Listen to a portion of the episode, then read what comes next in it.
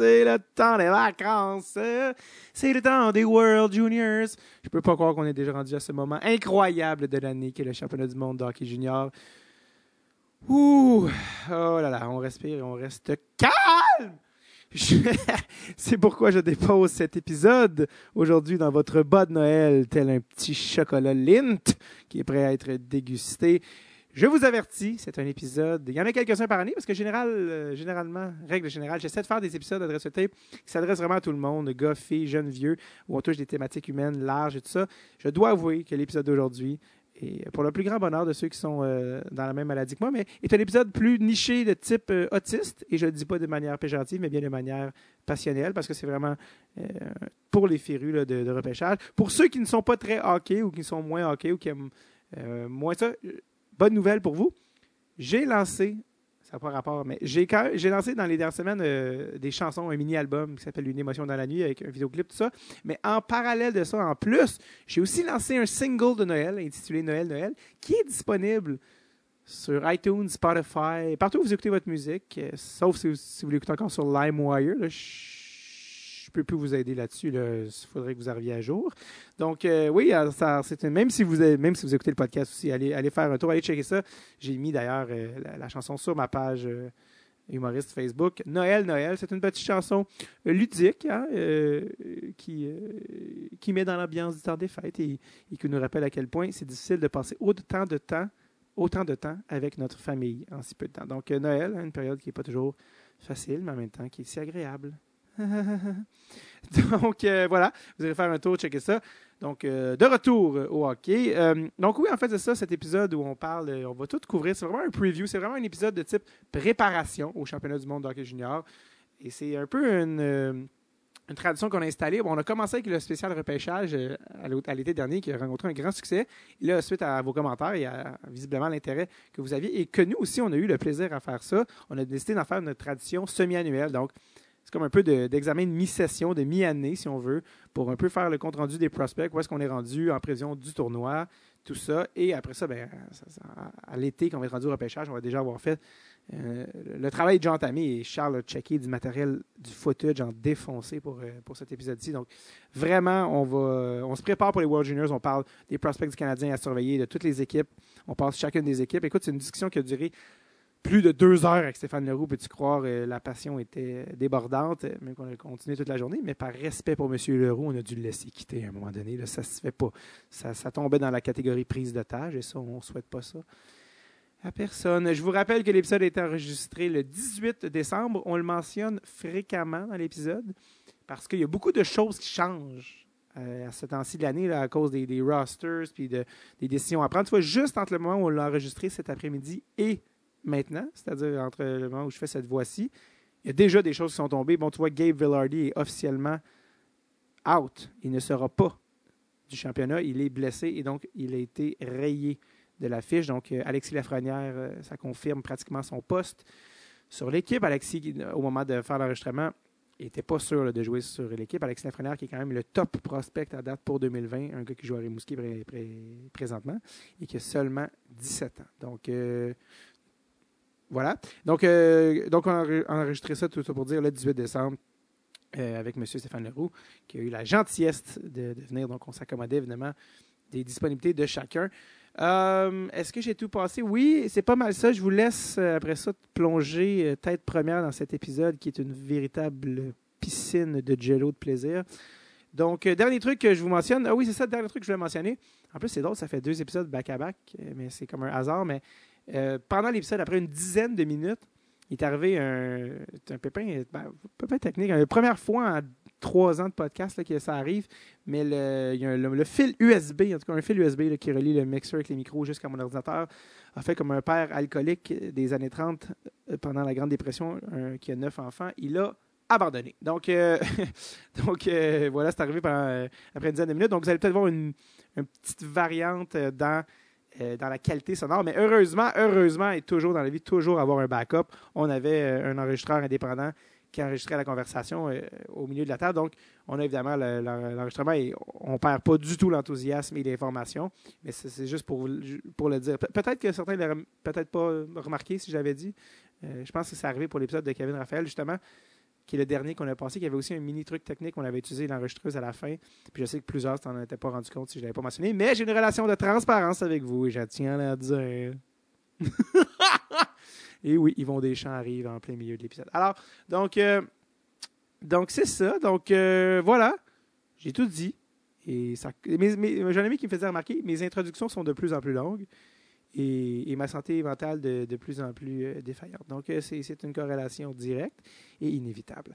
Alors, je vous laisse avec euh, les chummés, les chummy boys, et euh, qui sont Monsieur Charles Pellerin, Chucky Pellerino, et Stéphane Leroux.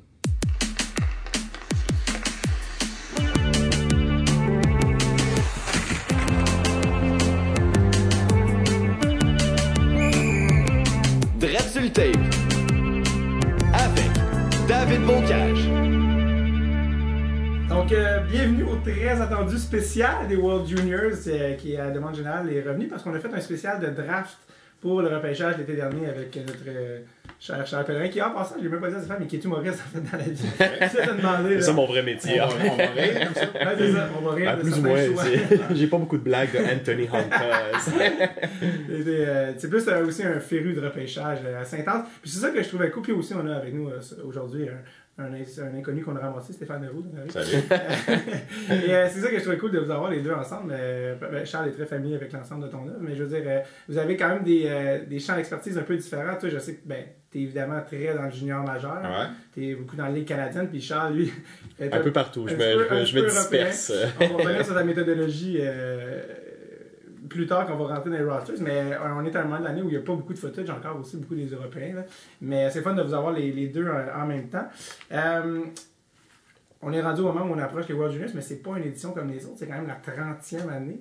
C'est-à-dire que c'est la 30e à RDS. Ah, ok, c'est ça. la 30e, à- c'est le 30e anniversaire de présentation à RDS parce que nous, on est entré en ondes en 89. Ok. Fait que notre premier championnat mondial junior, c'est celui de 90. Ok. Fait que c'est le 30e cette année. Donc, c'est pour ça qu'on a fait un spécial euh, à RDS là, avec les, les capsules, entre autres, qu'on a mis en ligne euh, au cours des derniers jours. Mais ça fait plus longtemps que ça que le championnat existe. le championnat ça. a commencé en 1900. Il y a des années qui appellent euh, non officielles de 74 à 76. Puis le premier vrai championnat mondial, selon la Fédération internationale, c'est 77. À cette époque-là, le Canada envoyait même pas des équipes nationales. Sauf en 78, on avait envoyé une avec l'année de Wayne Gretzky. Ouais. Mais 77, 79, 80, 81, c'était les champions de la Coupe Memorial de l'année d'avant qui allaient représenter le Canada au championnat du monde. Puis on leur permettait de ramasser un joueur ou deux parce que vous savez que quand l'équipe gagne la Coupe Memorial, souvent l'année d'après, ça fait dur. On pense C'est qu'on pense à ben Batters oui. cette année. Tu sais, imaginez que c'est le Titan d'Acadie Batters qui représente le Canada cette année. On est dans le trouble. Il y a juste Dawson qui est là. pas, c'était pas l'alignement de l'année d'avant, c'était le nouvel alignement. Ben oui, ben oui, parce que l'alignement de l'année d'avant, les joueurs sont partis. Ils sont rendus au niveau pro, puis tout ça. Mais, mais on leur permettait d'aller chercher quelques joueurs à gauche, à droite. Les autres équipes juniors, s'ils voulaient, ils collaboraient. Souvent, ce qu'on envoyait, on envoyait un joueur de 16 ans ou 17 ans là, tu sais, pour prendre l'expérience, puis on n'envoyait pas les grandes vedettes parce que le calendrier se poursuivait. Ça a duré 4 ans. Ça. La permanence d'équipe Canada junior, la première année, c'est 82. Fait qu'il y a eu 77, puis ça, depuis 80, euh, 78, pardon, puis après ça, 82 à aujourd'hui, c'est la formule actuelle. Puis est-ce que le Canada se défendait Ben, quand écoute, c'était difficile. Parce que les autres pays n'étaient pas encore non, aussi développés dans au les années hockey. 74-76, il y a même une année, c'est les Castors de Sherbrooke qui ont représenté euh, le Canada au championnat du monde. Les Peets de Peterborough l'ont fait. Puis comme je te dis, on empruntait un, un gars, un gars à gauche, à droite. Fait que non, on représentait pas vraiment. Et nous, on ne considère pas vraiment ça comme des équipes nationales. 78, c'en est une. L'année au Forum avec Wayne Gretzky. Cette année-là, on avait fait une équipe d'étoiles. Puis depuis 82, là, euh, puis si tu regardes ces deux éditions-là, là, 78-82, les joueurs ont presque tous joué dans la Ligue nationale. Je pense que dans l'édition de 82, si tu prends le total des 20 joueurs qui ont joué dans l'équipe, j'ai ça chez nous, on va voir si je l'ai rapporté, mais je te dis ça sans me tromper, là, je pense que les 20 ensemble, c'est 14 000 matchs dans la Ligue nationale.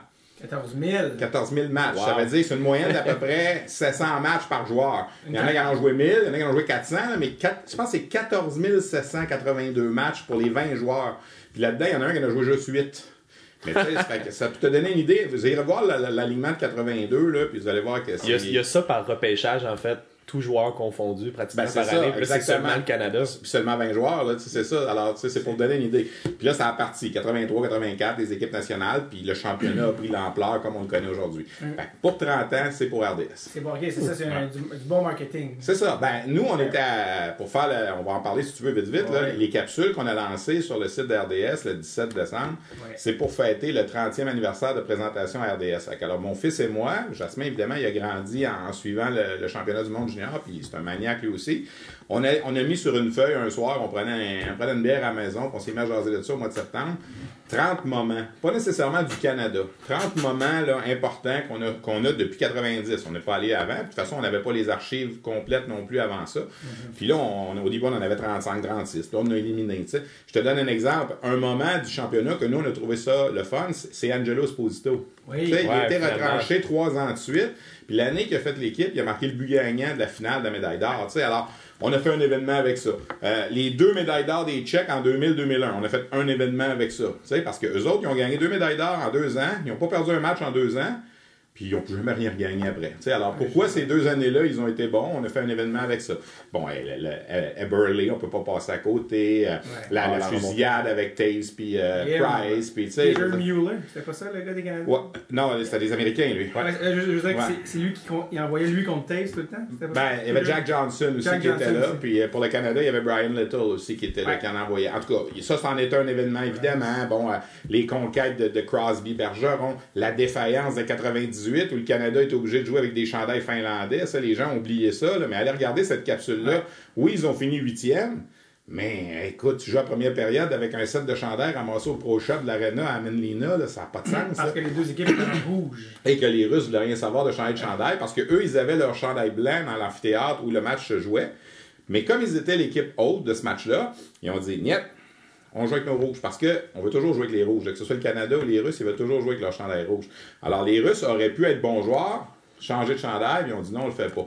Fait qu'ils ont dit au Canada, débrouillez-vous. Puis là, le match commençait dans 15 Quelqu'un qui est minutes. parti en auto. Ouais, qui est monté à l'autre arena à Helsinki chercher les chandails, mais là, il fallait que le match commence. Alors, ils ont euh, le responsable de l'équipe canadienne, Denis Hainaut, entre autres, à l'époque, est allé ramasser un set de chandails à- au Pro Shop d'Arena. Et là, tu vois Roberto Luongo devant le filet pour ce match-là, avec euh, un nom finlandais dans le dos, là. Puis écoute, à la télévision, là, on savait, fallait retrouver les numéros des joueurs pour décrire, puis tout ça. Ah oui, ça, c'est pas. Ouais, en tout cas, allez voir ça. là, ça, Ah ouais. ça fait partie des moments. Euh, la- 94, la première fois où les partisans du Canadien ont vu Sakou Koivu jouer. Parce qu'à cette époque-là, il n'y avait pas de YouTube, il n'y avait pas de.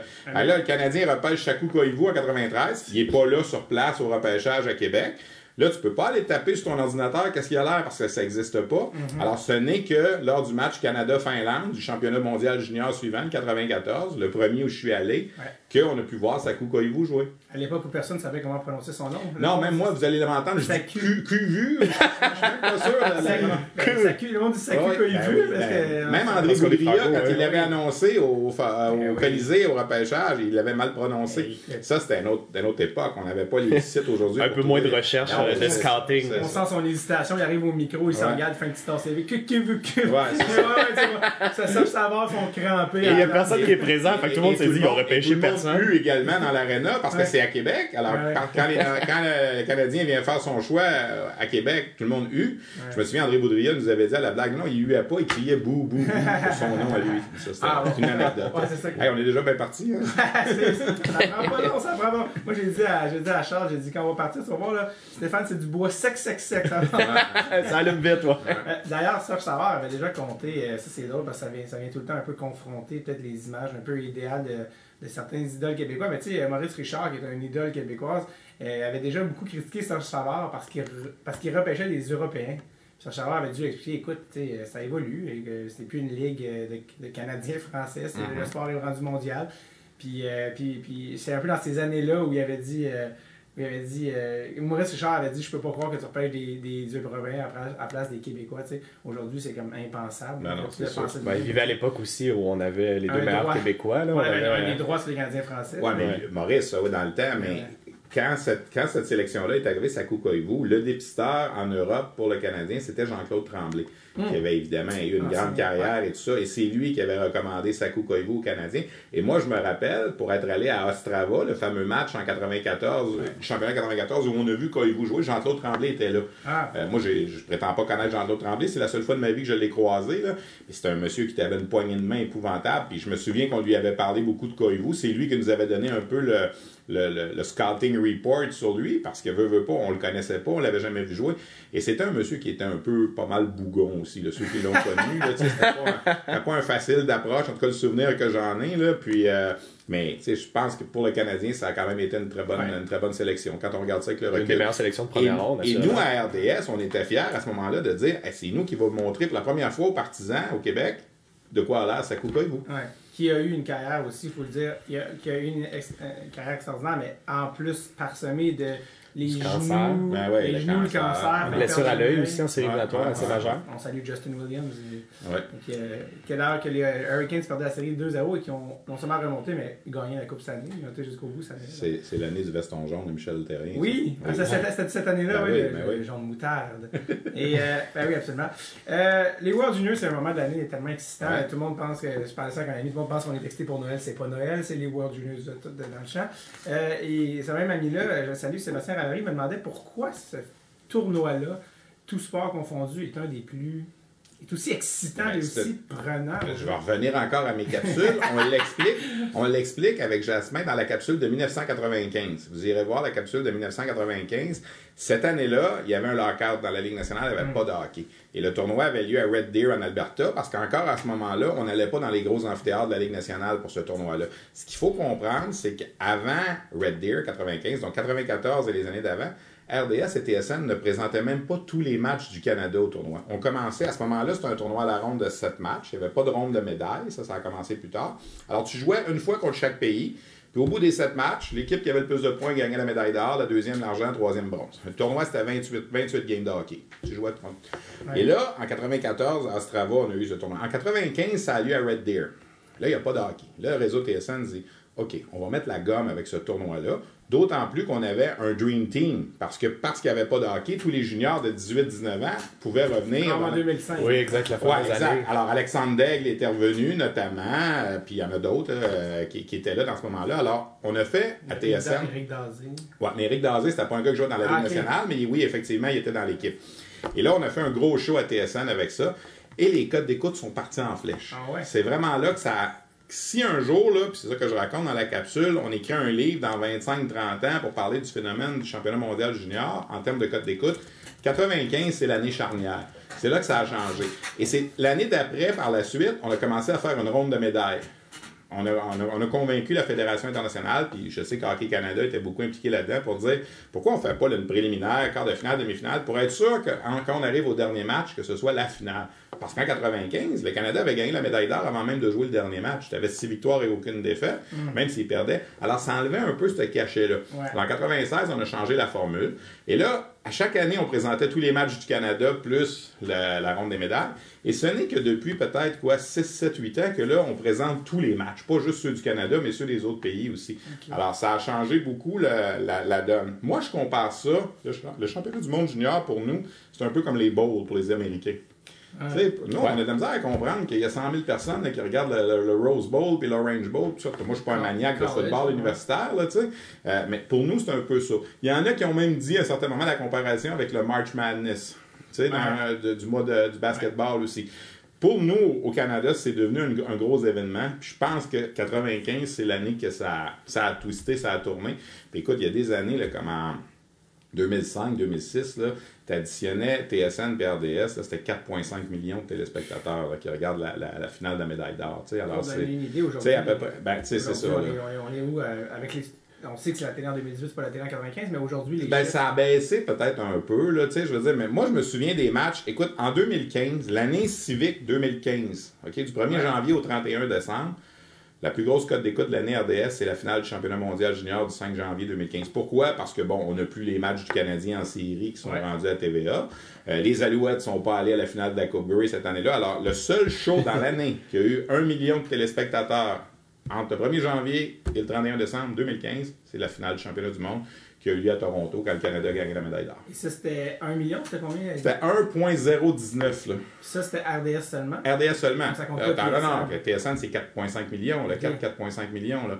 Alors, c'est pour vous dire un peu comment il y a d'engouement derrière de ce de ce show-là. Il y a des gens qui comprennent pas. Euh, je sais qu'il y a des journalistes, même à Montréal, qui ça, critiquaient à certains moments euh, l'emphase qu'on mettait là-dessus. Mais je pense que pour les gens, c'est devenu une tradition. Puis il y a deux façons de voir cette tradition-là.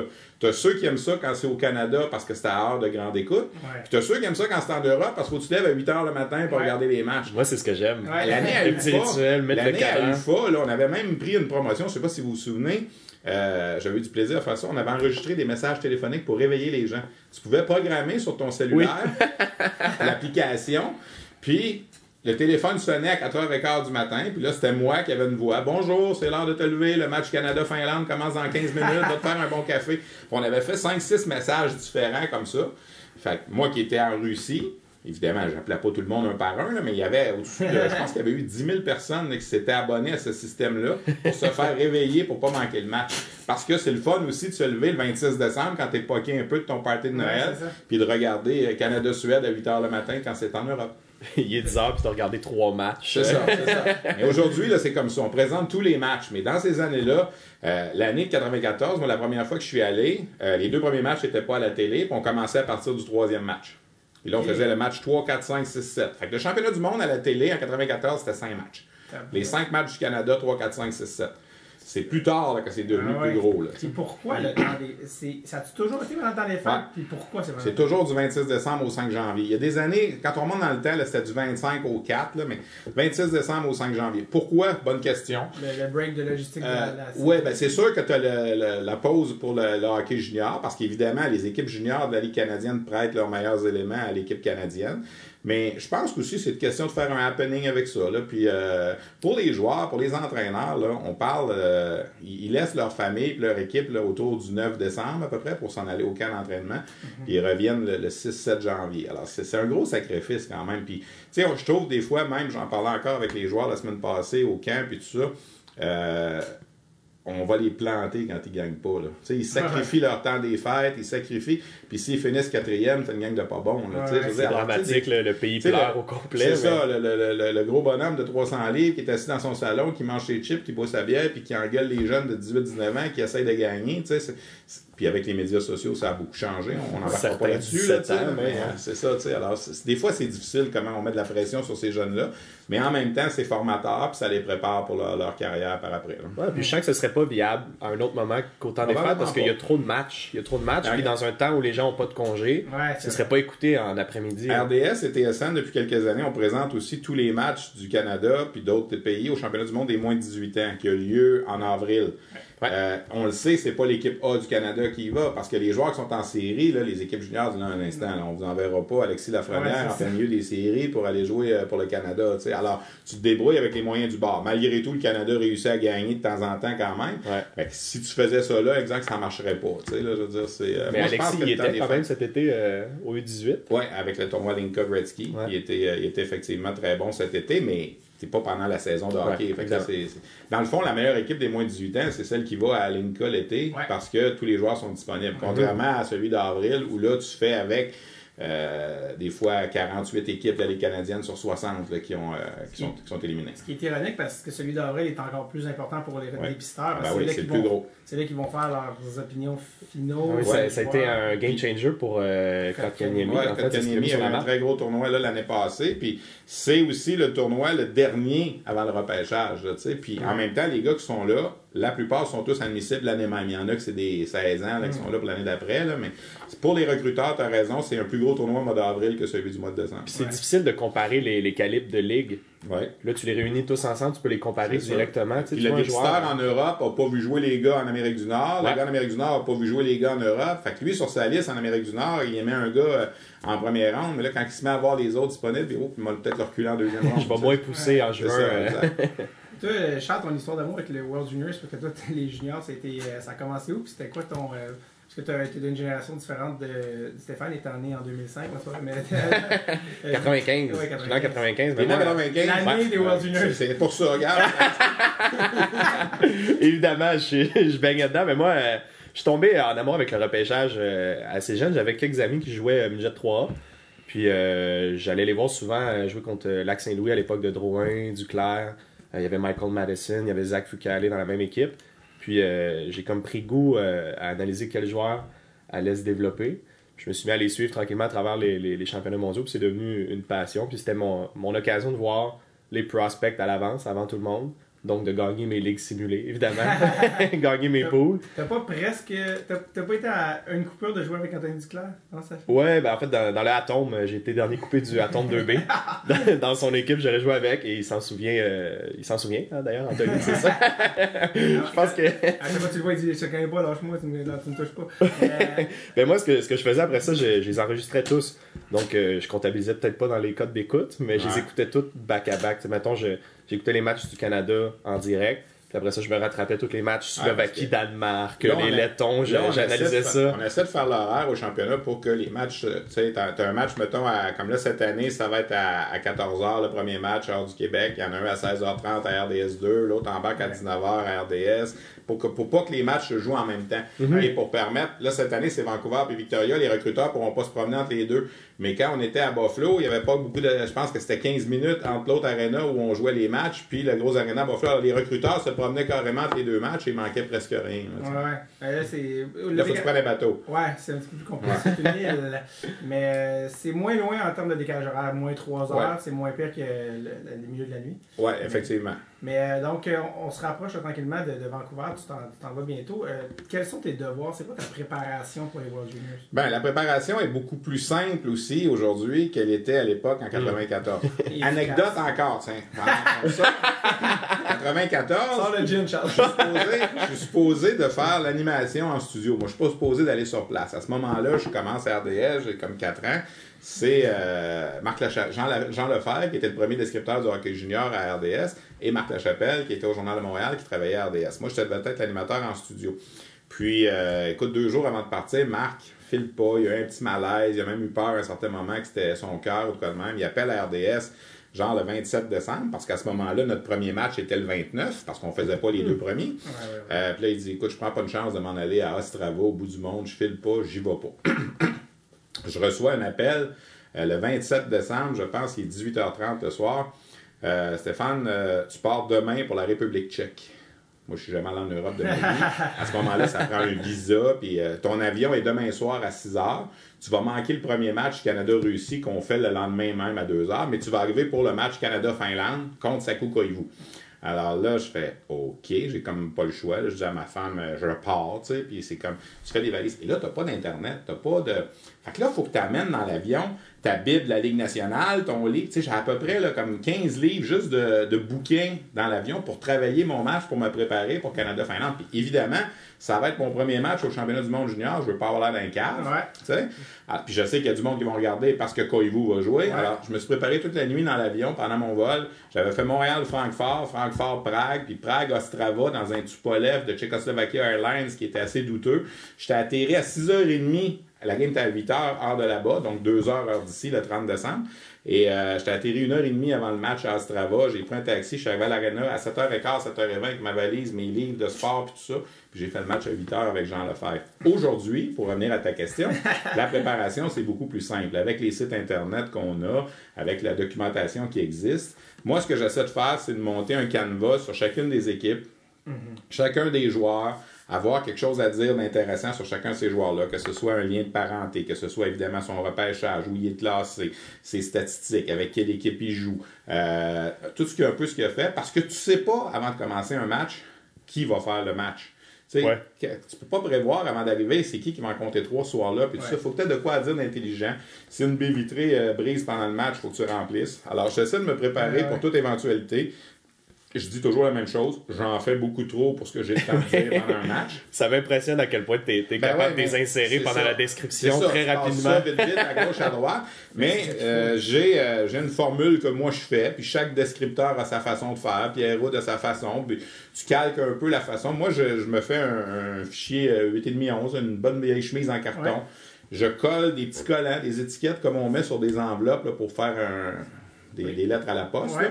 Puis moi, sur chaque collant, euh, tu as tout sur le joueur. et je les dispose en trio et en paire de défenseurs. OK. Et j'ai ça devant moi. T'as ton roster devant toi. C'est ça, dans, un- dans De une page. fact, un roster de fun fact. C'est ça, des deux côtés. Et là, on s'en va pour la game. J'ai évidemment quelques feuilles de, de statistiques qui s'ajoutent du jour, des notes qu'on écrit sur une feuille à part, puis tout ça. On s'en va avec ça. Quand le match finit, je mets ça là-dedans, je ferme le carton, je mets ça dans la boîte, je sors un nouveau carton, puis je recommence. Alors, j'ai tous mes cartons comme ça là, depuis 1999 dans des boîtes chez moi. Et à RDS, il y a l'année du lockout, il y a 3 ans, 4 ans, là, 2013, 2012-2013, hein, on a présenté des vieux matchs. Et j'ai ressorti ces cartons-là. Et ça te permettait d'avoir c'est qui qui jouait avec qui. Parce que tu sais, si tu me demandes à froid comme ça en 2004, là, oui, on se souvient, mettons 2005, que c'était Crosby, Bergeron puis Perry. Mais la deuxième, la troisième, la quatrième ligne, des fois, qui jouait avec qui? Mais dans mon fichier en carton, je l'ai. Alors quand on a refait ces soirées classiques-là, qu'on appelle à qui, RDS, finalement? ben là, il y avait euh, Nigel Dawes, Eh, euh, euh, Wow, Anthony. Stewart, puis euh, des bonhommes de même, là, Jeff Carter. Ouais. Mais tu sais, euh, sais, à la défense, euh, chez Weber, il jouait avec qui, puis tout ça, ben dans ça, ça te permet de te le retrouver. là, Mais tu j'aime ça parce que ce que j'aime, ou en tout ce que je veux d'un analyste quand je regarde une game, peu importe, euh, tu sais, c'est d'apprendre des trucs. Ouais, tu. Il n'y a rien que j'aille plus, qui me frustre plus qu'un commentateur qui me dit ce que je viens de voir. Dans le sens qu'il me dit, Ouais. euh, qui, ou qui répète, ben mais, on mais- voit mais vraiment. tu sais quoi, tu sais quoi, David? Toi, t'aimes ça, c'est correct. Ouais. Puis moi, je pense un peu comme toi. Surtout à ce niveau-là, parce qu'on connaît connaît les joueurs. ouais. Mais des fois, je reçois des commentaires sur Twitter, en plein pendant le match, parce qu'évidemment, maintenant, notre page Twitter et nos médias sociaux sont ouverts. Hey, le roux, parle donc de la game, arrête de nous compter la vie de chaque joueur. Ben là, Non, mais c'est ça. Wow. T'as aussi t'as mettre- les deux, là. T'as les deux types, T'as les mais- deux types. T'as le gars qui veut, hey, ferme ta gueule, puis décris-moi la game.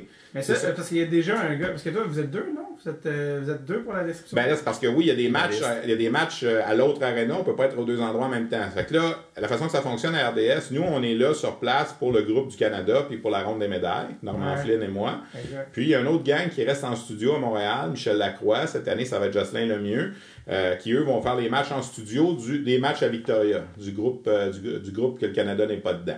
Alors chacun prépare sa façon, mais c'est sûr que on peut pas plaire à tout le monde là-dedans. Là. Autant, moi je pense, je suis de ceux qui pensent que surtout au niveau junior, si je faisais les matchs du Canadien, je pense que t'en dis moins d'affaires comme ça. Ça me donne rien de rappeler à tout le monde que Pacioretty était repêché à 22e au total.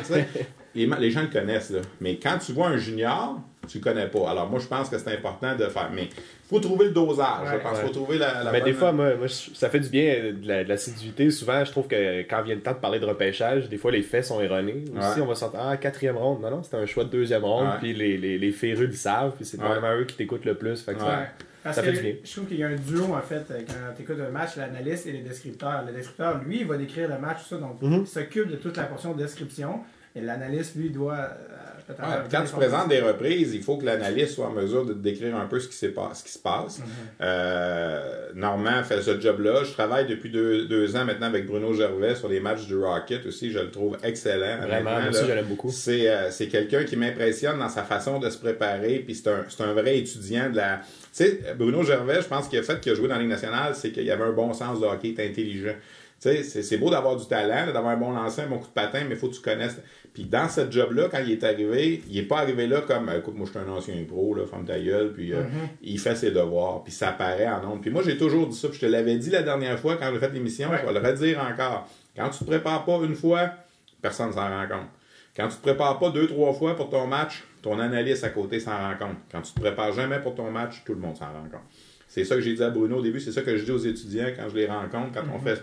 C'est vrai pour un examen, c'est vrai dans, dans tout Ouais. ça. Tu sais, une journée, là, mettons que je me suis couché tard la veille, puis que j'ai été malade ou de quoi de même, je vais arriver à mon match euh, Suède-Russie. Avec l'expérience que j'ai, je vais m'en sortir, puis ça paraîtra pas trop, une fois. Là. Tu sais, je vais Quelques arriver là, puis tout ce que je vais avoir devant moi, c'est les deux line-up, là, avec pas de préparation autour, m'être capable de tricoter avec ma mémoire, puis tout ça, de m'en sortir. Mais si je faisais ça tout le temps, les gens s'en rendraient compte. Ouais, puis moi, je suis capable aujourd'hui d'écouter des- d'autres commentateurs que je n'aimerais pas à la télé ou à la radio, puis je le vois tout de suite qu'ils se sont pas préparés. c'est très vite. Tu peux pas, tu n'as pas le droit dans cette job-là de dire je pense que ou euh, tu sais euh, que- ouais, je suis pas au courant du règlement mais ça doit être que Ouais. moi il est arrivé un incident à Montréal il y a deux ans là, on s'était fait donner une mauvaise information sur le règlement de la fusillade là. Je- écoute j'en ai pas dormi là. On pensait que ça se réglait après trois tirs de fusillade, puis finalement c'était après cinq, le règlement avait été changé. Nous, la feuille qu'on avait devant nous, qui nous avait été donnée par la fille de Hockey Canada, Euh, c'était après trois tirs. C'était le match réussi États-Unis, je pense, en quart de finale ou en demi, en tout cas. Puis euh, on pensait qu'après trois tirs, c'était terminé. Mais même les Russes, il y a certains Russes qui s'étaient élevés parce qu'après trois tirs, ils menaient 1-0. Ouais. Ils pensaient qu'ils gagnaient le match, mais le règlement avait été changé. Puis finalement, c'est les Américains qui ont gagné au bout de six tirs parce qu'il fallait qu'on se rende à 5 avant de. Écoute, moi, d'être arrivé en onde comme ça puis de pas avoir l'information comme il faut, là, j'en ai, euh, j'en ai percé des dents. là. J'étais d'un C'est la Russie Ouais, c'est ça, exact. c'est Est-ce ça. que vous avez annoncé la victoire? ouais? Ben, presque, là. Puis là, on a vu qu'il y a eu quand même malaise. Puis là, j'ai donné un coup à Normand à côté. Puis là, puis Normand me regardait. Puis là, pas, Normand mange une claque, ouais. Puis Normand, des fois, a tendance à dire, ben là, que, tu sais, on- des fois, on a l'air d'un vieux couple qui s'astine en ondes, là, tu sais, Ouais. je veux dire. Puis, puis écoute, j'étais vraiment, j'ai été maussade, là, pendant euh, un bon Ben, 24 heures, là. Elliot, euh, Elliot Friedman, euh, qui, qui, qui, qui- qui a raconté dans, dans un truc, il avait fait la description de, Michael, des, de la natation aux Olympiques. Il s'est mélangé entre, je pense, Phelps et euh, son comparse américain. Ouais. Puis euh, il s'était trompé, il dit euh, c'est un des événements les plus traumatiques de ma carrière. Le- à, à moins grande échelle, là, je vais vous en donner une autre, anecdote pour anecdote. Je sais pas si je vais écrire un livre un jour. là. Euh, Je pense que oui. Moi, je pense trois. on fait le tournoi Pee-Wee de Québec. Oui. Que j'ai joué d'ailleurs. joué dedans? Bon, ben, Normand et moi, on, pendant huit ans, on a fait des matchs au tournoi Pee-Wee de Québec. Et la façon que ça marche au tournoi Pee-Wee, c'est que tu peux pas te préparer autant que tu veux te Ouais. préparer parce que quand tu arrives à l'aréna à 8 h le matin, le match que tu vas faire 2 h l'après-midi, les deux, les deux protagonistes de ce match-là, ça va être les gagnants du match de 10 h et de 11 h 30 là. Ah ouais. Fait que tu peux pas savoir ça va être qui. Puis les matchs vont vite. T'as même pas le temps d'aller parler aux entraîneurs avant le match pour savoir qui, euh, qui est bon et qui est pas bon dans ton équipe. Tout ce qu'ils nous donnent, c'est deux feuilles de line-up et débrouillez-vous avec ça. Fait que c'est pas en direct, c'est, on les enregistre comme si c'était en direct c'est diffusé plus tard. Alors pendant un match, euh, puis oui 2C, je pense, entre Chaudière-Appalaches puis je sais pas trop Ah qui, ouais. Tout le long du match, écoute, on- le gardien est extraordinaire, il fait des arrêts, tu sais, partout, puis quel... Et après qu'à peu près deux minutes à jouer en troisième période, il nous montre un gros plan du gardien, c'était une fille. Tout ce temps-là. Tout ce temps-là, on l'a appelé le gardien, le gardien, le gardien, et c'était une fille. Et là, quand on s'est regardé, moi puis Normand, c'est pas vrai, tu sais, là. Puis là, on pensait aux parents, à la famille de cette petite fille-là qui vont regarder le match à RDS dans une semaine. On s'est excusé, on a expliqué en ondes, mais on a l'air de deux beaux épais. Vous avez pas poursuivi en faisant. Non, ça va être un garçon. Là, on a dit aux gens, il faut que vous nous le dites quand c'est une affaire de même. tu sais. Puis là, évidemment, la fille, elle avait un nom qui pouvait être masculin ou féminin. Ouais, je pense ça. que c'était Claude. Et, En plus. Ouais, c'est ça. Tu sais, je veux dire, là, je suis pas certain du nom, là, mais écoute, c'était un nom. Tu sais, ça- c'était pas David, là. C'est c'était pas Julie. Marc ça avait été. Julie, on l'aurait su, tu sais, là. Mais euh, écoute, ça avait été traumatisant comme expérience. Puis la, la petite fille avait vraiment été très bonne, là, tu sais. Fait qu'elle aussi, elle va regarder ce match-là, puis c'est sûr qu'elle l'a gardé dans sa, dans sa bibliothèque, là. Ouais, c'est ça. Dans 20 ans, elle va montrer ça à ses enfants. Regarde les deux caves, ils m'ont appelé un gars tout le match. Là, tu sais, Peut-être qu'elle joue encore. Peut-être, je sais pas, là, mais c'est médailles Ouais, c'est c'est ça. vraiment, là, ça, ça avait été vraiment là, des, des affaires que je me souviens là, qui sont pas le fun. là. Non, je comprends. Toi, euh, Charles, je trouvais ça cool aussi parce que c'est le rêve de tout joueur de hockey mineur d'aller au tournoi de hockey, Mhm. hockey PU Québec. Ça prend euh, du talent, du timing, beaucoup de chance, il y a beaucoup d'éléments, mais euh, raconte-moi un peu parce que vous aviez une belle, euh, un beau journey. Là. Ah, on s'était rendu en demi-finale, en fait. Et, et vous aviez raconté une équipe en fait, on a joué en demi-finale contre la Beauce. contre la base. Mais l'équipe qui a remporté, c'est l'équipe de Finlande. Oui. Qui était. Faut savoir, moi, j'ai fait. euh, c'était PWI 2C. J'étais pas euh, dans le Donc ça, c'était en 2007 à peu près, dans ce coin-là. Là. Euh, T'avais probablement, T'avais 12 oui. ans, t'es né en 95, Ouais, ça de mes dans maths, ces, dans ces années-là, à, peu près. Écoute, on t'a peut-être décrit, non? Ça, ça se peut très bien, dans mes les matchs c'est étaient- les années qu'on faisait des matchs à RDS. J'ai, moi, j'ai le DVD chez moi, puis euh, j'ai plongé aussi. Il y a une punition que l'autre équipe a eue, puis tu me vois plonger directement à l'écran, mais Mais, il sélectionnait. Mais, mais t'as-tu le match avec des descripteurs ou pas de descripteurs? je pense qu'il y avait des Ah, descripteurs. ben c'est nous. Ah, probablement. S'il n'y a pas de descripteur, dans ce temps-là, le producteur, là, qui était Pierre du Rivage, les autres, ils filmaient tous les matchs, puis ils commençaient à vendre ça sur Internet partout dans le monde.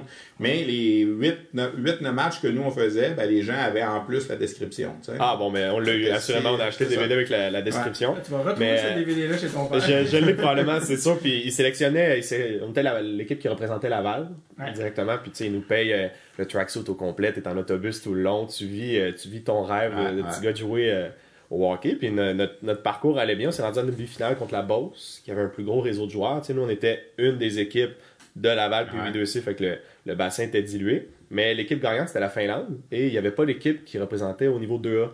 Donc eux, c'était calibre 2A, mais ils jouaient contre des 2C. Puis euh, je pense, si je me trompe pas, c'était l'année de Turavainen. Je pense que se peut. était au tournoi Ouais, directement. Ça, ça fait Ben, du sens. C'était en ouais. 95, donc c'était Ouais. les- qui, fait que eux, c'était leur équipe boostée de. Parce que L'équipe Tara boostée. Vinen est allé au championnat du monde junior en 2013-2014, donc ça se peut qu'en 2007-2008, il avait 12 ans. Ouais, ça fait du Ouais, sens. je, pe- je pense bien que c'est lui qui est allé rafler le tournoi euh, à Québec. Fun fact. Alors, tu vas retrouver ces BD-là et je, je vous reviens avec la suite. Eh mon dieu, oui, c'est beau à voir. C'est beau à voir. On, on pense qu'on est rapide, puis après ça, on se voit à l'écran. Et on, on est minable.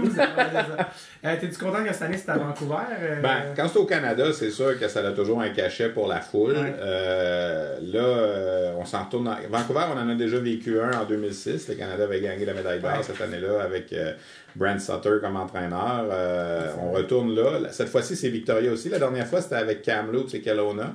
Euh, moi, je pense que ça va bien fonctionner là, parce que ça fait quand même un petit bout de temps qu'on n'est pas allé dans l'Ouest. Ça fait depuis 2012 euh, avec Calgary, parce que là, les derniers au Canada, ça a été Montréal et Toronto. Fait que là, on retourne dans, dans l'Ouest canadien. Le pays est tellement grand. Les gens disent des fois, le, le Canada l'a trop souvent, le tournoi, mais tu sais, Vancouver versus Montréal, là, tu traverses trois pays en Europe pour Ouais, faire cette distance-là. Tu sais, je veux dire, alors, cinq heures d'avion en Europe, là, tu changes de pays souvent.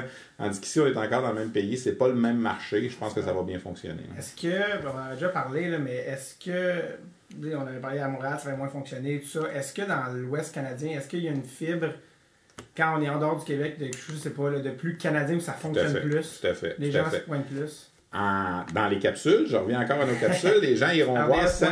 ouais, c'est- ça. Non, mais allez voir celle de 99 à Winnipeg. C'est ce que je raconte. Moi, c'est vraiment là, je pense, la première fois que j'ai eu cette espèce de. Parce qu'en 95, à Red Deer, ça a été- on était pris un peu par surprise de l'engouement que ça a pris le tournoi en raison du lockout. Mais en 99, à Winnipeg, souvenez-vous, là, il n'y avait plus d'équipe de la Ligue nationale à Winnipeg. On jouait encore dans l'arena avec la photo de la reine, là, le, le vieil Winnipeg Arena. Je pense que c'est la fois où j'ai vu le plus de, de, de faces peinturées avec le drapeau du Canada. Puis de, c'est vraiment là, je pense, à Winnipeg en 99 qu'on a commencé à découvrir ça. Puis c'est sûr que pour répondre à ta question, dans l'Ouest, on vit. bon, à Montréal, là, tu vois-tu bien les Québécois se peinturer une face du Canada? Dans... Ouais. Non, on n'a pas vu beaucoup. Ça a fonctionné à Montréal en finale. Là, je veux dire, on a réussi à Ouais. remplir le Centre Bell. Puis encore là, je dis aujourd'hui la même chose. C'est le meilleur match de hockey qui s'est joué au Centre Bell. La- depuis que le Centre Bell existe, ça, ça fait 20 ans. là, je Ouais. le Canadien n'a rien gagné dans ce building-là. là. Le meilleur match de hockey qui s'est joué au Centre Bell en 20 ans, c'est la finale du championnat mondial de Ça, c'était 2017. l'an. Canada-États-Unis en tir de barrage. Ouais, c'est ça. Ouais, c'est. euh, Les États-Unis ont gagné. Ouais. Troy Terry. Eh, Qui est un. Ouais. ouais, qui est- Un maître euh, des fusillades. En Il fait, euh, il est en à- Ligue américaine maintenant. Ouais, c'est ça. Ça se passe bien pour. euh, Euh, j'aime oui, ça se passe bien. Il a débuté en Ligue nationale. Il avait fini la saison l'année Ouais. passée. Il était parti de Denver. avait joué 3-4 euh, parties. Puis là, en début de saison, euh, il était là. Puis ils l'ont descendu. C'était avec San Diego, c'est ouais, ça? exact. Dans la Ligue américaine. Un jeune euh, TJ Oshie, monsieur. Ouais, il, non, il était très bon. Puis, euh, Des bonnes écoute, mains, vraiment. Tu sais, c- ça a mal fini pour le Canada, mais Ouais. ça reste un match de hockey Ouais. d'anthologie. sais, ce match-là, là, les gens l'ont oublié. On en parle aussi dans la, la capsule de ça, là, mais c'est 4 à 4. Quatre Québécois différents qui ont marqué des buts pour le, le Canada cette journée-là. Euh, Thomas Chabot, Jérémy Lauzon, Mathieu Roy et Nicolas Roy. Euh, Mathieu Joseph et Nicolas Roy. Et on va toujours se rappeler Pierre-Luc Dubois qui est passé dans le vide. Il y avait le filet ouvert, restait à peu près 5 minutes. Si lui compte ses 5-4, on va pas en tir de barrage, puis 5 Québécois différents remarqués. Tu sais, je veux dire, Jean Tremblay a écrit ça, on, l'a plus. tu sais, C'était ça quand même. Là, tu sais. Ah Alors, tu sais, c'est un scénario de rêve. Malheureusement, Dubois est passé dans le vide, puis il n'a pas compté, puis on l'a échappé en, en tir de barrage. Là, mais ça reste un match de hockey épouvantable. L'expression la plus fun, c'est Norman Flynn qui l'a eu, puis tu sais, les gens ont critiqué un peu euh, la fameuse formule des, des tirs de barrage après 80 minutes. Normand avait dit en ondes, à, à- à chaud, c'est comme un combat de boxe. Après 12 rounds, les deux champions se tapent dessus, sont égales, puis on va régler ça à roche-papier-ciseaux. c'était un peu ça, là, mais c'était un peu ça qui est arrivé. Puis autant quand on l'a gagné contre les États-Unis l'année de, de Jonathan Taze, on disait Ah, c'est le fun, on l'a gagné. Là, on l'a trouvé moins le fun cette année-là parce qu'on l'a perdu. Mais dans un cas comme dans l'autre, ça ne devrait jamais se régler comme ça. Et ça va pas changer ou j'ai pas lu? Ils ont changé le règlement de la prolongation cette année. Ouais, c'est ça. Euh, ça va être du 3 contre 3, du, du 4 contre 4, puis on, on va essayer justement de ne pas se rendre. Mais elle va, elle va- elle va exister encore la séance de tir de barrage après 20 minutes, sauf que on va essayer de faire en sorte qu'on on va compter plus souvent. Parce qu'évidemment, quand tu es à 4 contre 4 ou à 3 contre 3, tu as plus de chances que les. Ça finit par marquer, ça finit par ça, marquer, avec, euh, la fatigue. C'est ça. Là, c'est quoi le nouveau règlement? C'est vraiment 3-3 ou 4-4 Là, ça va être 4-4, euh, mais pendant. Parce que là, la période de prolongation, cette année-là, je jouais à 5 contre 5. C'était comme une prolongation de série de Ligue nationale. Là, on va la jouer à 4 contre 4. Et combien de temps? 20 minutes. Pour la finale de la médaille d'or. Les autres, ça, reste la, ça reste la même chose. Ok, c'est ça. Donc la finale peut pas. Ben, elle peut encore se régler en tir de barrage, mais on pense à la Fédération nationale que si on la joue à 4 contre 4, il y a plus de chances Ouais. que le but se marque que si on. Ce serait un scénario de rêve. Une Ouais. prolongation 4-4, 20 minutes. Ouais. Ouais, c'est ça. Ça va être intéressant à voir. Euh, on est à Vancouver euh, cette, euh, cette année, ça me rappelle des souvenirs. J'ai j'ai habité à Vancouver euh, un été en 2008, puis euh, on parle de Vancouver repêchage, tout ça. Et c'est l'année, c'est assez bizarre, je suis arrivé à Vancouver et partout sur les journaux, c'était l'accident de Luc Bourdon. Ouais. C'est l'été où Luc Bourdon, le, le fameux choix, Au mois de mai, ça, c'est arrivé en mai, ouais. un 10, euh, 10e overall qui avait été repêché, Ouais. qui a eu un accident de moto, qui est décédé. Et, et- et bizarrement, cette- ce même été-là, les Canucks repêchaient aussi 10e un certain Cody Hodgson, Mhm.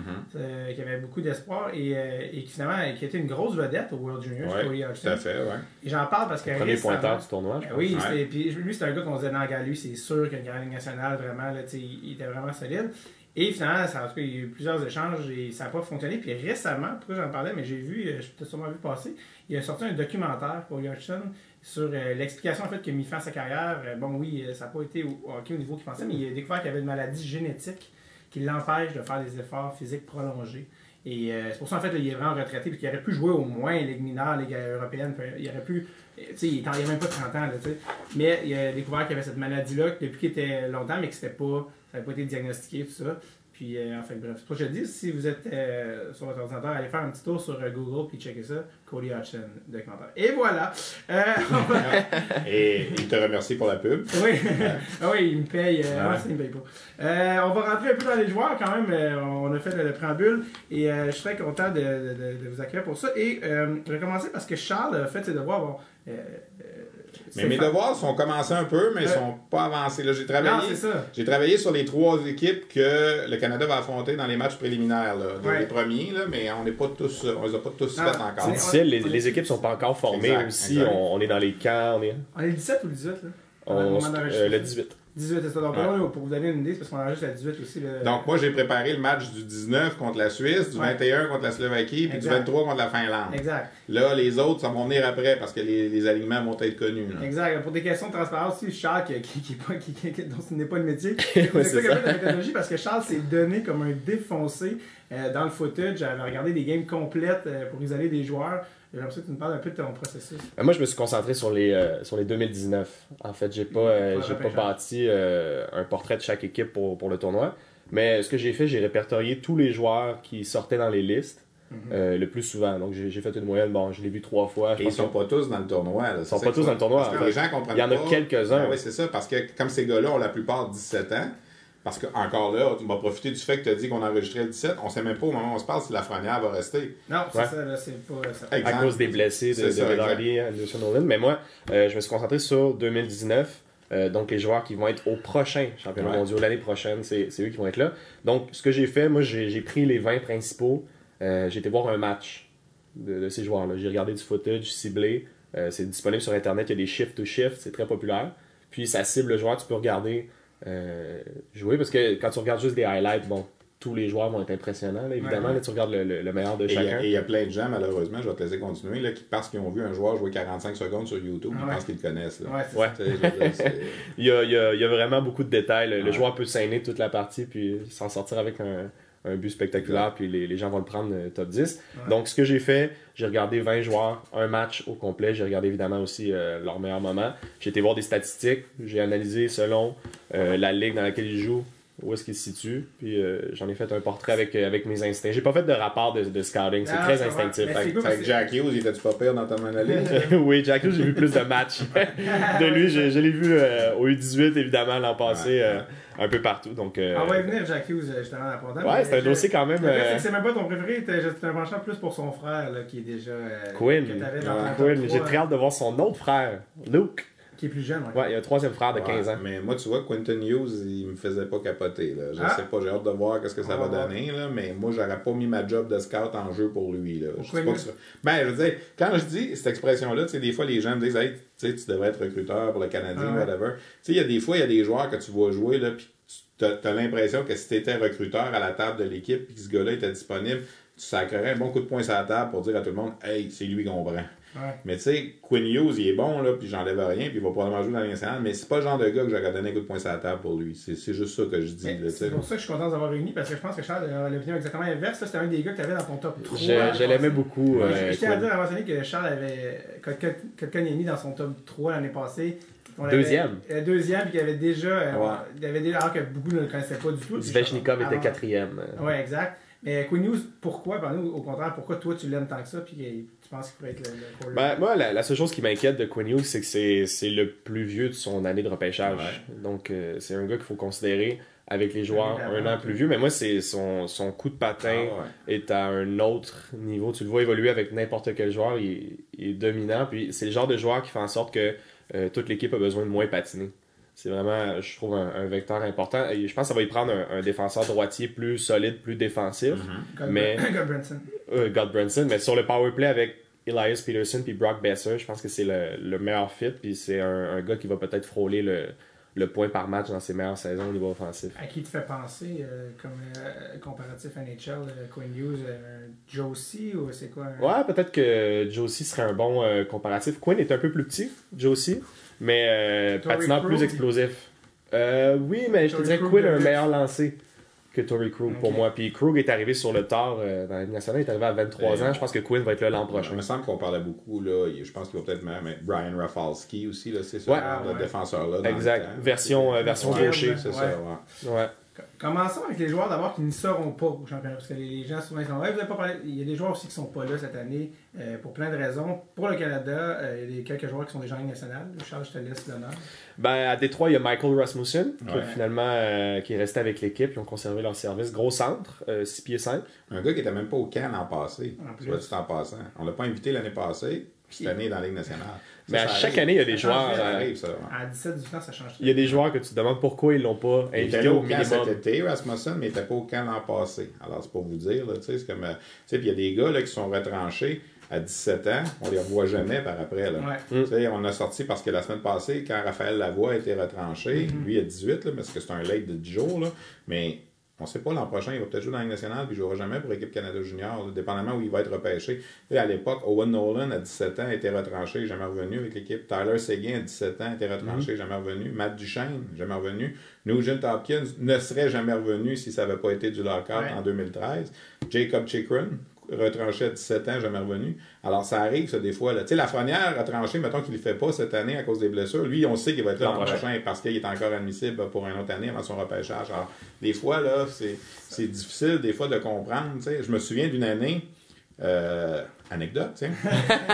Euh, Rick Nash, à 17 ans, est au camp d'équipe Canada Junior. Il est sur le bord d'être retranché parce que euh, du côté droit, là, les, les quatre alliés droits sont là. Puis le quatrième allié droit, c'est Michel Ouellet. Je ne sais pas si vous vous souvenez, Ouais. il jouait à Rimouski. Il a joué un peu avec les. Pingouins. Puis, euh, Ah alors, oui, ben là, oui. Dans, dans notre esprit, Michel Ouellet a fait l'équipe. Sauf que Rick Nash est là, sur le bord d'être retranché. Puis Michel Ouellet, à 19 ans, est sur le bord de faire l'équipe. Le dernier soir du, des matchs préparatoires, quand les universitaires, ils se sont dit, on va l'essayer, lui, à droite, voir Nash, que ça va donner. tu sais. Et le lendemain, c'est Michel Ouellet qui s'en allait. tu sais. Mais Rick Nash est venu à ça d'être retranché. Puis on s'entend qu'il ne serait jamais revenu après non plus. tu sais. Alors, c'est c'est pour ça qu'il faut faire attention des fois quand les gens ils chialent. Hey, comment ça se fait? C'est pas parce qu'il est pas bon. Quand tu te fais retrancher à 17 ans, c'est pas parce que t'es pas bon. C'est parce que tu te bats contre des gars de 19. Exact. C'est du haut niveau, mais à chaque fois, c'est aller. Ah, ben non, mais l'an l'an passé, euh, un Owen Tippett qui a joué plusieurs matchs Ouais. avec les Panthers qui fait pas le club. Non. euh, Directement, cette année, Rasmussen avait joué quelques matchs. aussi. Là. Des fois, Ouais. c'est pas juste, tu sais, euh, comment il s'appelle le gars des? Osang. Ils Ouais. l'ont jamais invité au camp parce qu'il avait peur. Tu sais, il avait peur de. C'est de- deux semaines. Tu veux pas gâcher ça, deux semaines. Exact. Tu sais, là, il y a des gars qui traînent des réputations à tort ou à raison. L'année de 98, justement, qui a été catastrophique, là, qui était coaché par Réal Paiement, c'est Steve Bégin qui raconte, genre, dans les capsules, encore Ouais, une fois, ouais. que des gars arrivent en retard Ouais, avait meeting. Jo- Josh Holden, qui était un des gars là, qui avait été. Il y avait trois gars qui avaient été suspendus par Real Paiement pour le dernier match contre le Kazakhstan que le Canada avait perdu. Je sais pas si vous vous souvenez de ça. Ce qui est assez Ouais. C'est parce que les gens comprennent pas aussi. Le Canada finit huitième cette année-là. Parce qu'à à ce moment-là, quand tu, perdais, quand tu perds le quart de finale aujourd'hui, c'est terminé. Tu joues plus de match après et tu es classé 5, 6, 7 ou 8 selon tes résultats dans la phase préliminaire. À cette époque-là, quand tu perdais le quart de finale, tu jouais encore des matchs de classement. Alors là, le Canada vient de perdre le quart de finale contre la Russie. On s'entend qu'ils veulent juste sacrer leur camp parce que ça a mis fin à cinq médailles d'or de suite. Maintenant, il faut que tu joues contre les États-Unis. Alors là, ils perdent 3-0 contre les États-Unis. Là, on peut-tu s'en aller? Non, il faut en jouer un autre pour la 7e ou la 8e place contre le Kazakhstan. Puis là, ils échappent le match contre le Kazakhstan 6 à 4, puis ils finissent 8e. Mais on s'entend que dans les, dans les règlements d'aujourd'hui, le Canada aurait été classé 5e cette Ouais, année-là. Tu sais, je veux dire, comme c'est arrivé là, en 2016, là, on, a, on a perdu le match de quart de finale contre la Finlande. puis- alors, il faut, faut mettre ça en perspective. Ouais, mais ouais. le Ça, ouais. Kazakhstan a déjà battu le Canada au Je me championnat demande s'il y avait Nick Anthropa dans l'équipe qui est comme Euh, le- c'est pas cette année-là, je pense. Non, il est plus vieux, euh, c'est ça, ouais, c'est pas cette année-là. Donc, euh, Rasmussen n'est pas là. Euh, bon, un des grosses vedettes quand même, Robert Thomas. Robert Thomas, qui est resté avec le club. Il aurait probablement été le capitaine. Ben oui. S'il avait- s'il était devenu cette année. D'ailleurs, on a espéré au camp jusqu'à la dernière minute, jusqu'à ce que Doug Armstrong dise euh, malheureusement. Mais le pire, c'est que tout va tellement mal à Saint-Louis Ben en ce oui, moment. ben. C'est ça, c'est pour ça La que ça, seule chose que j'espère, c'est qu'il ne sera pas euh, laissé de côté LT Scratch pendant le tournoi, c'est comme c'est arrivé avec Anthony Beauvillier avec les C'est Islanders. tellement triste. Gardino empêche Anthony Beauvillier, qui aurait peut-être été le capitaine de l'équipe lui aussi, de venir jouer avec l'équipe du Canada. Puis pendant le tournoi, il est LT Scratch avec les Islanders. Essayez de comprendre ça, là, ça c'est dur à comprendre. là, Puis je suis- étonné parce que Thomas joue pas un rôle majeur Non, non, non. On à a Saint-Louis. Saint-Louis. euh, moi, je pense que ça aurait été une belle expérience. La seule, la seule côté pour Thomas qu'on comprend, qu'on comprend pas pour Rasmussen, c'est qu'il l'a déjà vécu. Ouais. Il a joué dans l'équipe l'année passée à 18 Ouais. ans. Alors là, le gars à Saint-Louis, ça va lui donner quoi de retourner? Ouais. Tandis que Rasmussen, lui, il l'a jamais vécu. Ça aurait peut-être été une belle opportunité de lui faire vivre quelque chose. Contrairement à Thomas, euh, Kotkaniemi, je peux un peu plus comprendre pourquoi il va pas. Il joue. Euh, il a un rôle quand même assez. euh, Ah, il est essentiel aux Canadiens. euh, je pense qu'il il apprend, il est sur une lancée. Fait Kotkaniemi que j'aurais peut-être pensé qu'il aurait renvoyé plutôt en saison, là, c'est c'est pas pensable. Quand tu veux le descendre, il fait deux points le lendemain. Ouais, Fait c'est ça. C'est la première étoile, là, il y a deux jours. Ah oui, il, est- euh, exactement euh, half a point per game. Il a 0.5 points par match pour un gars qui avait 17 ans au mois de juillet. C'est ça, il s'en va sur une saison de 40 points. Joe Thornton n'a pas fait ça à 18 ans dans les Non. nationales. hein. C'est Non, vrai, c'est c'est- Samsonov qui avait, qui avait remporté. Euh, Au plus les grand, grands honneurs. euh, pour la plus grande tristesse de euh, Don Cherry. Ouais. Samsonov qui était drafté la même année, mais un petit peu plus bas. Ouais, il y en a un qui était premier, l'autre était septième. je pense. 7 ou 8, c'est ça Ouais. exactement. Du euh, côté des autres pays, les absents, euh, Ouais. il y en a quand même, euh, quand même Les plusieurs. Finlandais sont, sont hypothéqués. Et oui. Eli Tolvanen qui reste euh, à Nashville, même s'il joue en Ligue américaine la plupart de- du temps. Christian Visselainen qui a décidé de ne pas y aller. Kotkaniemi. Kotkaniemi. Yoki Haru qui Henry, ouais. peut-être Henry, va jouer. Henry pour la Finlande. Henry Yokiharu. hein. Ouais, qui est à Chicago. Chicago. Euh, ben, évidemment, la, la Suède perd leur méga star d'Alien. Ben, ça, on le savait. Ça, Ouais, c'est ça, pas, pas une surprise, évident. mais je cherchais le pas. Svechnikov, évidemment, qui approche le 10 buts déjà, quand même, Ouais. avant, avant Noël. C'est pas, peu- c'est pas rien. Il venait, il venait compter le tiers contre le Canadien, je pense. Ouais. Et euh, donc, ça, c'est les gros noms. Il y a aussi des blessés, malheureusement. Nico Ischier. Ouais, Nico, Ouais, c'est a encore l'oublie. 19 On l'oublie-. Je pensais que c'était un peut-être 20 ça ans. fait longtemps qu'il est là. Mais euh, on a aussi, aussi quelques blessés, malheureusement. là. Alex Formenton qui, a- ben, qui, avait un- Et qui avait fait les Ça, sénateurs. c'est une grosse, grosse perte. Euh, Moi, j'étais là, le match qui s'est blessé. Là. Et ce qui est dommage, c'est qu'il se blesse pendant une période de prolongation Ouais. contre les universitaires, où le Canada menait ce match-là contre les universitaires et qui se sont fait compter un but à 8 secondes de la fin sur une erreur défensive. Parce que ce but-là se compte, ça devient 2-2, on joue une prolongation de 5 minutes et Formanton se blesse après une descente incroyable dans cette prolongation-là que si tu n'avais pas donné ce but-là à 2-1, on n'en joue pas de prolongation puis il se blesse pas. Alors, tu sais, Max, ça aurait pu arriver n'importe quand, là, mais ça, ça, Ouais. ça, ça fait mal parce que tu as juste deux gars qui peuvent revenir, tu en as un des deux qui aurait été top 6 qui, qui est plus là. tu sais. Alors, ça allait juste Maxime Comtois comme, comme vétéran. C'est plate parce que Formenton était vraiment bon. euh. Moi, je pense que c'est le patineur. patineur le plus rapide de la Ligue canadienne de hockey. Ah ouais, c'est pas Guy Boucher qui, euh, qui l'a comparé à McDavid. Ah ouais, là. non, il- c'est un patineur là, hors c'est peut-être audacieux un peu. Mais quand même, il voulait parler de, de- de ses Jets. Donc on va rentrer, on va rentrer dans les équipes euh, un petit peu, euh, faire des survols un peu les équipes et on va, Mhm. je garde le gâteau qui est le Canada pour euh, la fin. Mais on va commencer avec les, les États-Unis parce qu'on en a déjà un peu parlé, mais les frères Hughes et compagnie, Charles, euh. Ben, les, les frères Hughes, moi je suis très excité de les voir jouer euh, ensemble sur le power play. Je pense que ça va être. euh, Là, faut- pour ceux qui ne connaissent pas, Jack Hughes qui est vraiment là, euh, de manière incontestée le, le choix numéro 1 pour 2019 jusqu'à présent. Et, euh, un joueur similaire à, Johnny. Gaudreau, peut-être un Exact. Patrick Kane. C'est ça, j'ai, je- justement, je voyais Craig Bottom, parce qu'il y a tellement eu de, de hype sur Jack Hughes. Je voyais Craig Bottom et il disait là, faut quand même un peu se calmer sur Jack Hughes. On parle pas d'Austin Matthews ici, on parle pas de joueurs de type générationnel, mais on parle quand même d'un ailier de talent. Écoute, moi, je, plus ou moins d'accord avec ça. Bon, moi, je ben, pense je qu'il y a une coche pas loin de, de générationnel. Ah ouais, ok. Ouais, ouais, en tout cas, de ce que j'ai vu, là, hey, au moins 17 ans, là, pas qu'il vient de passer en novembre, là, mais l'autre avant. Là, c'est ça qu'on s'est. Normand, Normand et moi, on s'était regardé à la fin du tournoi, puis on a dit ouais, si les Américains ont 13 attaquants meilleurs que lui cette année, en parlant de l'an passé, Ouais. Ils vont être bons. tu sais. Finalement, ils l'ont pas amené. Nous, on pensait qu'ils l'amèneraient l'an passé, en tout Mm. cas, qu'ils donneraient une audition là, à 16 ans. Puis finalement, ils l'ont pas amené. Là, il est là cette année à, à 17 ans, évidemment, mais euh, écoute, au moins 17 ans, il était vraiment dominant. C'était épouvantable quand il était sur la patinoire. Là. Puis, je veux dire, en- il- il- cet été, on ne l'a pas vu au Linka Gretzky parce qu'ils ont décidé de le faire de le garder avec l'équipe des moins de 20 ans. là. Contrairement à Lafrenière, qui lui était là parce que Lafrenière n'est pas admissible au repêchage cette année. Ouais, les- Alors, ça s'explique, mettons, pour le Canada, ce qu'on a fait, là, mais moi, je- c'est pas, McDavid, c'est pas McDavid, là, mais euh, C'est trop dominant. une- Et- Moi, je pense qu'il peut être du, du calibre d'un d'un Taylor Hall. Donc, Éventuellement, Euh, donc quand même oui. élite, qui a gagné le MVP, mais euh, élite, mais disons, élite B. à qui, moi. à qui vous fait penser comme joueur euh, il est complet, c'est un magicien de la rondelle, il voit tout ce qui il, voit- il a des yeux tout autour de la tête, euh, puis tu sais, pour, pour feeder un bon gars, là, tu sais, l'année passée, c'était Oliver Wallstrom, là, qui Ouais, se qui est encore un là peu dans la position de d'Ovechkin, Ouais. dans le sac de mise en la passe transversale qui arrivait là, tu sais. Ça va être ça tout le tournoi. Moi, moi, j'ai l'impression, là, on va sortir. Je vous fais une prédiction, là, à un certain moment dans le tournoi, je pense qu'on va sortir les meilleures fiches pour les joueurs de 17 ans. là. Je pense que pour être dans le top 10 des joueurs de 17 ans dans l'histoire de ce tournoi-là, il faut que tu aies au moins 10 points. là. Il y en a au moins une dizaine là, de mémoire. On a vu ce que Poliou Yarvi a fait là, il y a quelques années. Puis, euh, tu as Yagar qui a le record pour un joueur de 17 ans avec 18 points. là. mais rentrer dans le top 10 des joueurs de 17 ans, il faut que tu fasses 9 ou 10 points. Là, puis d'après moi, il va être là-dedans. Je, peux- je pense aussi, c'est au niveau de la Ligue nationale, je pense que ça va peut-être être plus, euh, plus difficile parce que c'est euh, un des joueurs que, qui a la meilleure possession de rondelle que j'ai vu depuis très longtemps. euh, la rondelle est toujours sur sa palette, toujours, toujours. Mais c'est un joueur qui coupe souvent au centre. Aussi, qui va un peu naviguer à travers les défenseurs. Puis au niveau de la Ligue nationale, je pense que ça va le rattraper. Il va avoir une période d'adaptation. Mais- Mais, après ça, il va aller chercher des points sur, euh, le power Je pense qu'il va être capable de s'ajuster. Assurément. Ça va être un gros hype pour le tournoi. C'est le premier espoir dans le tournoi, lui puis Kako. Là. Ouais. Ouais. On, va, euh, on, va, on va avoir ce match-là le, le 31 décembre, Mhm. États-Unis-Finlande. Mais il y a des gens qui vont voir si Lafrenière est là, tu sais, Lafrenière 2020 et lui 2019. Mais sinon, pour 2019, ce sera Kako et, euh, et Ouais, c'est sûr.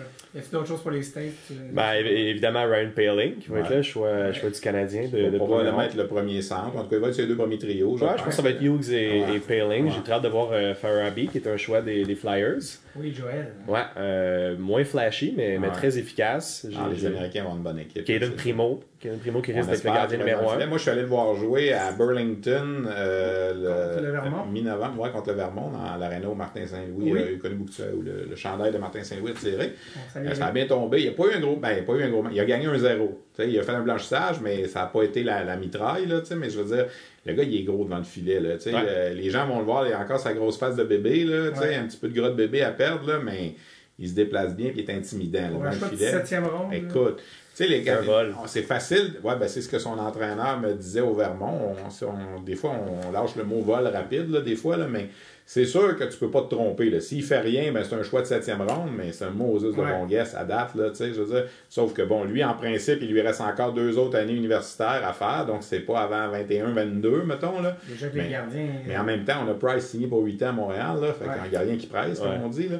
Mais c'est un, c'est un bon, c'est un bon espoir, puis c'est un gars qui a grandi dans le hockey, tu sais, je veux dire, Ouais. il, a- puis il me disait, il dit, quand j'ai décidé que je voulais devenir gardien, mon père, là, son, son père, c'est Keith Primo, là, pour les gens qui ne savent pas, tu sais, puis il dit, il voulait rien savoir que je sois gardien de but, puis il dit, moi, je voulais rien savoir d'être attaquant, il dit, je boudais quand je jouais, fait qu'il dit, il n'y a pas eu le choix, là, tu sais, Lui, il voulait être gardien de but, tu sais, puis Juste un choix de 7e ronde qui a une, une aussi bonne carrière universitaire, c'est déjà un vol. tu sais, dans Ouais, que- ben, si le draft était, on le refaisait aujourd'hui, Ben oui. il sortirait assurément en première ou deuxième ronde. Ce que les gens qu'il comprennent, Ah oui, c'est facilement. qu'il jouait à- dans la USHL, puis il s'entendait pas bien avec son entraîneur des gardiens de but euh, là-bas, puis semblerait que son entraîneur des gardiens de but, quand les recruteurs venaient poser des questions, euh, était pas très élogieux envers lui. Ah, il disait c'est- qu'il était paresseux des fois, puis tout ça, tu sais. Puis, puis le- l'entraîneur, Jim Madigan, à l'université Northeastern, qui le dirige présentement, il me disait, on était au courant de tout ça, nous aussi, on les avait entendu cette histoire-là, mais on est allé le chercher pareil, on l'a recruté, puis on l'a emmené, puis il dit, honnêtement, il est arrivé l'année passée à 18 ans comme recrue, Puis ça a pris 5-6 matchs, puis il était devenu gardien numéro 1. Ça, ça arrive jamais là, dans Jamais. la NCAA. Là, tu sais, je veux dire, alors, 17 ans, tu sais, il, a, il été parmi les, les meilleurs joueurs de la NCAA l'an passé à 18 ans. Là, il est là à 19 ans cette année. Euh, c'est un très bon choix. Puis, tu sais, les gens oublient aussi, le Canadien n'avait pas de choix de septième ronde. On a donné un choix de septième ronde de l'année suivante aux Flyers pour avoir un Ouais. choix de septième ronde cette année-là. Tu sais, des fois, c'est- quand je parlais de coup de poing sur la table tantôt, il y en a probablement un coup de poing sur la table qui s'est donné là, à ce moment-là, tu sais, pour, euh, Ouais. pour dire qu'il faut aller le chercher, tu sais. C'est Alors, c'est Timmins qui racontait qu'il était tombé euh, en amour avec Primo. Exact. Puis, fait intéressant, euh, à la table, il hésitait entre Primo et euh, Stapley, qui a repêché cette année en septième ronde. Ouais. C'était un des deux. Ils ont fini par avoir Primo en septième, Ouais. Stapley en septième aussi, qui aujourd'hui joue à Denver et qui est point par match Ouais. sa première saison NCAA. Quelle position? C'est un attaquant, c'est un ailier droit ou un mais centre. ça, c'est pas avant 22-23. là. Pas avant 22-23, mais ça, Ouais. ça prouve que ça vaut la peine d'aller en septième ronde, Exact. lancer quelques lignes Moi, à j'ai l'eau. déjà, euh, j'ai déjà souvent fait des entrevues avec Trevor, puis on s'est déjà assis à un certain moment. Puis moi, je suis des fois de ceux qui disent que euh, les peut-être, tu sais, les peut-être, là, c'est à partir de la troisième, quatrième ronde, peut-être qu'il va jouer, peut-être qu'il jouera pas. On les appelle comme ça, là, dans le langage de scout, là, les maybe, là, tu sais. Euh, moi, je dis souvent, mais pourquoi est-ce que les peut-être ne sont pas plus souvent du Québec quand vous êtes le Canadien de Montréal, tu sais? Puis il est pas insensible à ça, Trevor, mais il me dit tout- il m'a- il m'avait souvent répondu, il dit, si je t'écoute, Stéphane, j'aurais pas pris Yaroslav Alak en 9e ronde. J'aurais pas pris Sergei Kostitine en 7e ronde. Marc Streit. Tu sais, ouais, à cette époque-là, quand je faisais l'entrevue, tu sais, fait- quand ça arrive, là, Caden Primo en 7e ronde, tu sais, c'est- s'il avait pris un peut-être du Québec cette année-là, on l'aurait pas, Caden Primo. Alors, tu sais, Puis il y en a eu des peut-être du Québec. aussi. ben, il y en a eu. là. Mais il y a, y des peut-être euh, de la Mais- OHL, des fois, euh, une, une gaffe impardonnable, Connor Crisp. Euh, Ouais, mais tu sais, moi, moi, ça, j'ai. Parce que tu le sais pas à ce moment-là. C'est facile après de dire que c'est une gaffe. là. Moi, j'ai plus de misère des fois quand je les vois signer des gars comme Aiden Verbeek là, qui joue à Laval, là, tu sais, qui ont signé de Sault-Sainte-Marie comme joueur de 20 ans l'année passée. Lui, là, me semble, t'étais-tu vraiment obligé de signer ce gars-là, tu sais, quand il y en avait au Québec, tu sais? Bon, oui, on a signé Alexandre Alain, là, c'est correct, tu sais, puis on a l'année d'avant Waked, là, mais, tu sais, c'est dans ces moments-là, moi, j'aime plus qu'on aille chercher des gars de chez nous, là, tu sais. Moi, je m'étais, ben, je m'étais pas battu, là, puis je sais pas ce qu'il va donner, mais j'aimais donc Zach McEwen, qui jouait à Gatineau qui était un gros bonhomme des maritimes à 20 ans. Puis j'arrêtais pas de dire à Trevor, Qu'est-ce, il est bon, lui. Puis il était pas signé, là, tu sais. Puis euh, à chaque fois que je le voyais, j'y en parlais, tu sais, je fais un petit mot, tu sais. Puis je me souviens, il m'avait répondu, ouais, mais on a Jeremiah Addison en Ontario, tu sais. Puis, tu sais, ouais, c'est correct, là, tu sais, mais. Addison pas un qui joue Québec. Addison qui a pris sa retraite, qui est rendu universitaire. Puis McEwen, là, on a fait les Comets du Utica deux fois depuis le début de l'année. Il est proche, là. Ça me surprendrait pas qu'à un certain Il est moment, très là, proche. les Canucks, ils lâchent un câble. là, sur le top rendu- six. C'est ça, tu sais. Mais Daniel, Daniel Audette, qui est un choix de cinquième. Ouais. Essayé aussi, qui est un first overall. C'est plus difficile. C'est plus difficile. Et la- Mais là, là, Joël est en train de le casser. Là. Je ne sais pas si ça va marcher. Là. Parce que Joël, il dit il faut que je fasse comprendre que ramasser des points en jouant mal, t'es mieux de pas en ramasser. Tu sais, parce que l'année passée, il a fini avec quoi? Là? À la fin de l'année, là, dans ses 19 derniers matchs, fait 16 points. tu sais, puis- mais si tu joues pas de la bonne façon, et tu vas monter dans la Ligue nationale, puis le lendemain, on va te retourner. Fait que t'es peut-être mieux d'en faire moins de points et de jouer comme il faut. Il me rappelle beaucoup un ancien premier choix euh, de la Ligue junior majeure, Olivier Archambault.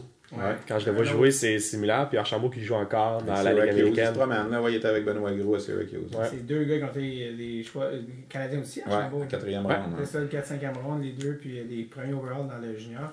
Mais euh, Daniel Audette, ça serait quoi sa chaise dans la Ligue nationale? Je pas un top 6. Ben, c'est c'est pas un top 6. Moi, je pense que Daniel, éventuellement, ça va être l'Europe. là. J'ai comme Ouais. l'impression que ça risque de, de pencher. Si, euh, S'il prend une coche, je le vois peut-être avoir un rôle comme euh, Udon. Ouais. Des fois sur le troisième trio, un peu de temps Udon, sur le- le power Udon, play. pas facile, puis il. Ligue américaine. Ouais. C'est pas plaisir. Trop de plaisir, il faut qu'on enchaîne. euh, La Finlande, on, c'est- on- on y vient là, naturellement en parlant d'un capot, caco. Capo Caco qui va être là, euh, potentiellement le deuxième au total. Certains disent même, oh, il pourrait être pas. Il pourrait, il pourrait être mal commode envers, mais encore une fois, la, la, la comparaison de ligue est très difficile, mais ses Ouais. chiffres en Liga sont assez impressionnants. Je pense que Jack Hughes va sortir premier, c'est Ouais. indéniable, mais euh, l'équipe qui va repêcher deuxième va être, euh, va être Ouais. très contente euh, d'avoir Capo Caco. Je pense qu'il y a des statistiques similaires au, au, au meilleur à Patrick Laine au même âge euh, en Ligue élite euh, finlandaise. Il a 20 points en 27 matchs. Il joue contre des hommes. Il joue contre des hommes. Et c'est un homme aussi au niveau physique. Moi, il me- je le vois jouer, puis je, je- je dresse un parallèle avec euh, Andrei Svechnikov. Évidemment, pour moi, c'est des joueurs dominants, physiquement matures, mais je sais pas si je bâtirais ma concession autour de ces joueurs-là. Je pense que c'est des, c'est des bons compléments, Ouais, ouais. mais Jack Hughes change la donne. Parce Mais que- c'est comme si Jack Hughes était Austin Matthews, toute proportion gardée, Mhm. puis Kako était Patrick Liney. Ouais, T'es pas, pas, dans le trouble avec ni un ni l'autre. là. Ouais, Tu sais, mais il y en a un qui a une, ouais, c'est ça, un centre numéro 1, un ailier numéro 1. Ouais. Il y en a un qui t'enrage des fois, en Ouais. Patrick Riley, parce qu'il va Ouais, te marquer trois buts, mais après ça, euh, Tu le vois pas 4 games, ouais. il est très frustrant à regarder, je trouve. Ouais. Euh, Finlandais aussi, euh, il va y avoir euh, Jesse euh, Ilonen. Je pense qu'on dit Ouais. Ilonen, mais le, le choix du Canadien, au deuxième ordre. Oui. Ouais. 34e au total, qu'on Oui. avait discuté en fait euh, dans le premier podcast avec Snake. Oui, J'étais très fier de moi, je l'avais sorti dans mes cartes cachées. Ben d'ailleurs, il y a plein d'affaires, les gens en ce moment, ils doivent, ils doivent se dire Oh, vous avez pas parlé de prospects. Je veux, que- je veux juste vous dire que tantôt, on prend les questions du monde, à la fin, on termine avec les questions. donc, euh, donc, les questions des prospects du CH, si vous trouvez qu'on passe vite dessus, on va en parler tantôt. euh. Il y a plusieurs joueurs intéressants. J'ai hâte de voir aussi euh, Nordgren pour euh, la Finlande. Ouais, je pense que ça peut être un bon pointeur euh, dans le tournoi. Puis c'est dommage aussi, les gens ne verront pas Ikonen, qui est blessé. Oui. appartient ça, c'est aux Canadiens aussi, là, qui aurait pu être là pour une Qui deuxième a eu une année. très belle euh, Ouais. progression, pas au niveau statistique, mais au niveau de son jeu Ouais. d'ensemble. C'est un, un- un ailier droit euh, format, euh, format miniature, avec des, des bonnes mains, un bon lancer. Mais son jeu physique a vraiment pris, euh, vraiment pris une coche Y cette a-tu année. d'autres gars de la Finlande que tu avais à l'œil euh, pour, euh, pour Kako, là, qui était le, le, le gros, qui est le gros nom là, le- Ben, pour le reste du tournoi, l'alignement n'est pas encore sorti. J'ai pas pu Ouais. euh, le fouiller au complet, mais j'ai, vu Nordgren qui, euh, qui avait euh, noirci la feuille de pointage Ouais. assez souvent au, au U18. euh, Ça va être Les- difficile pour la l'année Finlande après des années d'or. Ils ont eu la vague pour l'URV. ouais, puis il y a des clubs vraiment, vraiment Parce que la. Finlande, des fois, c'est tout ou rien. Ils gagnent la médaille d'or, l'année d'après, ils finissent sixième, ils gagnent la médaille d'or, l'année d'après, ils finissent huitième. Ouais. Est-ce que c'est mieux ça ou d'être là tout le temps? Ouais, ouais. Mais c'est- Mais avec c'est- leur pro, je pense que c'était des, des contenders. Ouais, c'est sûr. Au niveau de la République tchèque, euh, Moi, je ne parierais pas contre la République tchèque. Je pense que ça, ça va être un club excitant euh, cette année au, au World Juniors. Moi, je m'attends à les voir peut-être en, en finale ou en demi-finale. Oh boy. Ouais, assurément. Ben moi, je pense que quand tu réunis euh, Kettles, Zadina puis Martin Kaut, Ouais. t'as un trio dominant qui peut, euh, qui une peut surprendre. qui, on dirait, moi, je n'aime pas des fois, je suis toujours indiscipliné. Tu sais, tantôt, encore Ouais. une fois, dans les capsules, on parlait de 2000, 2001. Mhm. On gagné deux médailles d'or de suite. Il y a une année, ils sont 7 et 0, là, dans le temps de Thomas Plekanec, au Ouais. tournant, Milan Kraft, puis ces bonhommes-là. Mais cette équipe-là, je sais pas, on dirait que c'est dirigé, c'est. C'est mal dirigé. Puis comment ça se fait que ce pays-là qui produit des bons joueurs est jamais capable de gagner? Puis c'est toujours pas mal les mêmes entraîneurs qui reviennent, là, euh, Ernest, puis tout ça. Là, puis je sais pas, j'allume pas avec la République tchèque. Moi, c'est le contraire. Je te dirais que la Suisse peut surprendre cette année Oh. avec 12-13 vétérans de retour de l'an passé, qui était l'équipe la plus jeune du tournoi. Moi, c'est sûr que les cinq grosses nations vont être là. là. ouais. Canada, Suède, États-Unis, Finlande, Russie, là, ça va être là, là. Mais une qui peuvent les fatiguer, moi, je suis plus tendance à dire la, La Suisse Suisse. que la Tchèque. Je- on va voir. C'est qui, qui les joueurs euh, de la Suisse qui. Ben, c'est sûr. L'année passée, cette équipe-là, c'était la plus jeune du tournoi. Ils ont 14 vétérans qui étaient admissibles à revenir. Il y en a juste un qui ne revient pas, l'ancien des Tigres, Cavalieri, là, mais tous les autres sont là. Tu Nico Gross, à la défense, qui joue en Ontario, ça va être un troisième année. Il a joué à 16 ans, 17 ans, il joue encore à 18 ans. Euh, t'as, t'as le défenseur Le Coultre qui joue avec Moncton, qui est un des vétérans aussi. À l'attaque, euh, tu sais, c'est sûr que les Suédois, c'est toujours un petit peu plus compliqué, là, mais euh, j'ai hâte de voir Nussbaumer, qui joue avec les Cataractes Oui. de Shawinigan, qui a joué dans le tournoi l'année passée à 17 ans, qui est un Ouais, admissible c'est- cette année. Tu sais, mais, mais peu importe les noms, là, puis on pourra en nommer, là, Théo Rochette, il choisit Canada ou Suisse finalement c'est pas... il jouera pas là. Il sera pas là cette année, il a 16 Ok. ans. là. Puis il choisit pas tout de suite. Mais en principe, lui, il voulait jouer avec le Canada. Là. Il aurait fallu que les Suisses le prennent au moins de 18 ans l'année passée, puis ils l'ont pas pris.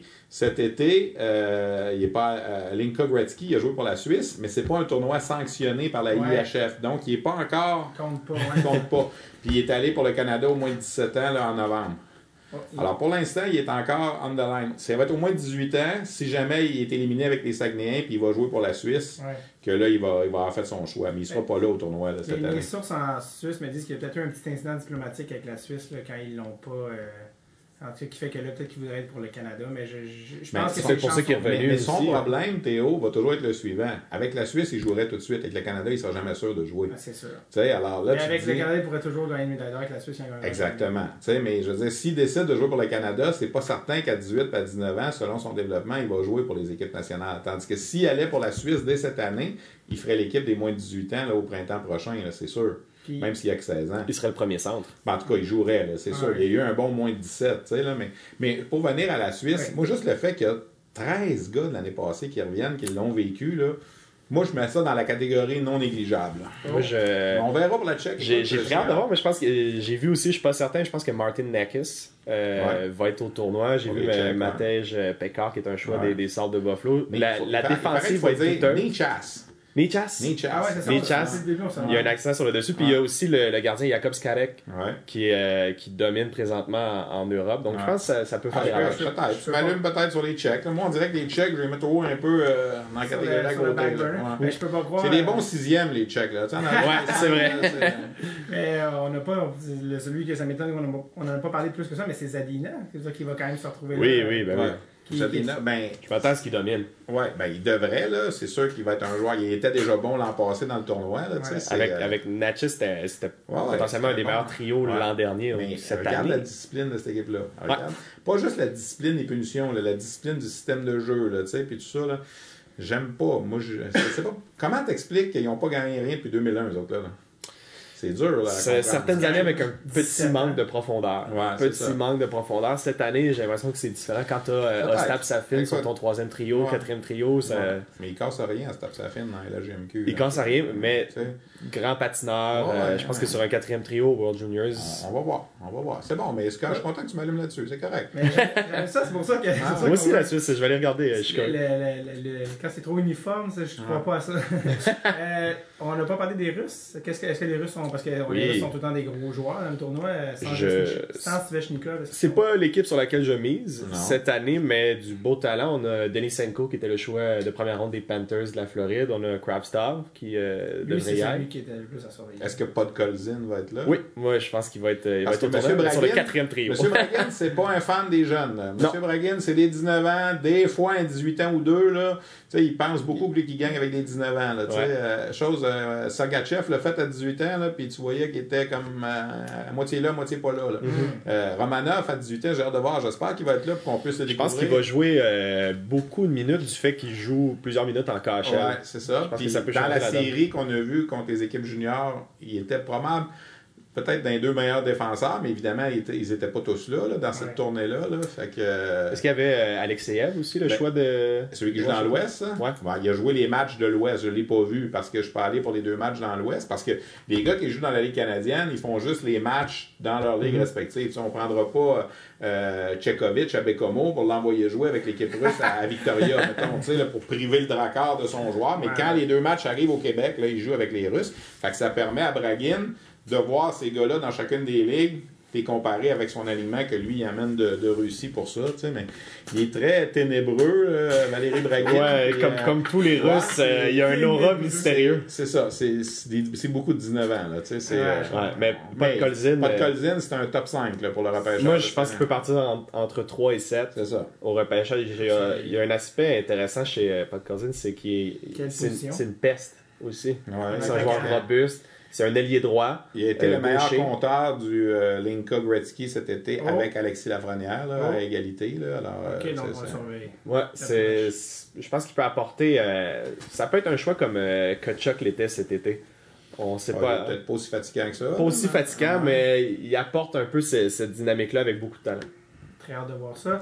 Euh, Suède, défensive, défensive, Ouf. défensive, euh, Charles? La Suède va être violente. Ouais, c'est dommage. Bromberg sera pas là, je ne pense pas. Hein? là. Non, euh, Philippe Broberg Il, est le pas, coup. il est pas dans le. Ben non, mais pas, c'est ça, il est pas dans les. Si lui il est pas dans les sept meilleurs défenseurs, après ce qu'on a vu cet été, tu sais, ça veut dire qu'ils ont une bonne défensive. Eh ben, ils ont Rasmus Sandin, qui est un choix de première ronde des Leafs de Toronto, qui joue pour Que- les Que Marlies. t'aimais beaucoup, d'ailleurs. Que Ouais. j'adorais. Le, le Canadien était intéressé aussi. Je pense que s'il était disponible, Romanov lui Nicolas. Baudin? Ah, entre les deux, C'est moi, deux- C'est deux pareils. j'ai vu Sandin jouer. ouais, euh, t'es chaud. Non, c'est deux pareils. J'ai vu que Sandin jouer cet été. L'année passée, les recruteurs n'étaient pas de Sandin, Sandin en Ontario. Puis là, je me souviens d'un recruteur que je n'aimerais pas est arrivé. Puis il a dit Baudin est aussi bon que lui. Puis moi, évidemment, je voyais plus Baudin jouer que Sandin à cause de mes fonctions. sais. Puis euh, ils ont sorti 28-29 au repêchage. Ah. Ouais. Ils ont sorti un c'est que- Ça, c'est des joueurs très similaires. euh, Parenthèse, Baudin est plus vieux. Parenthèse, je parlais de Primo tantôt, Jordan Harris, que je suis allé voir, Wow, au quel joueur. Il ressemble beaucoup à Sandin, puis à... mais le Canadien le prend en quatrième ronde.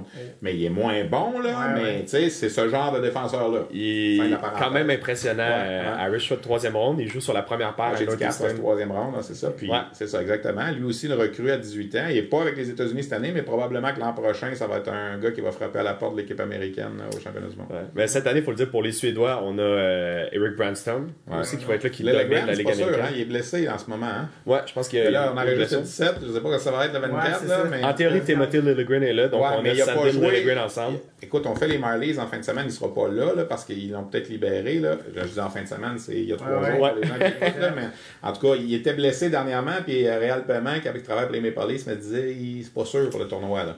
Ouais. Puis lui, l'année passée, n'a pas été bon. Là.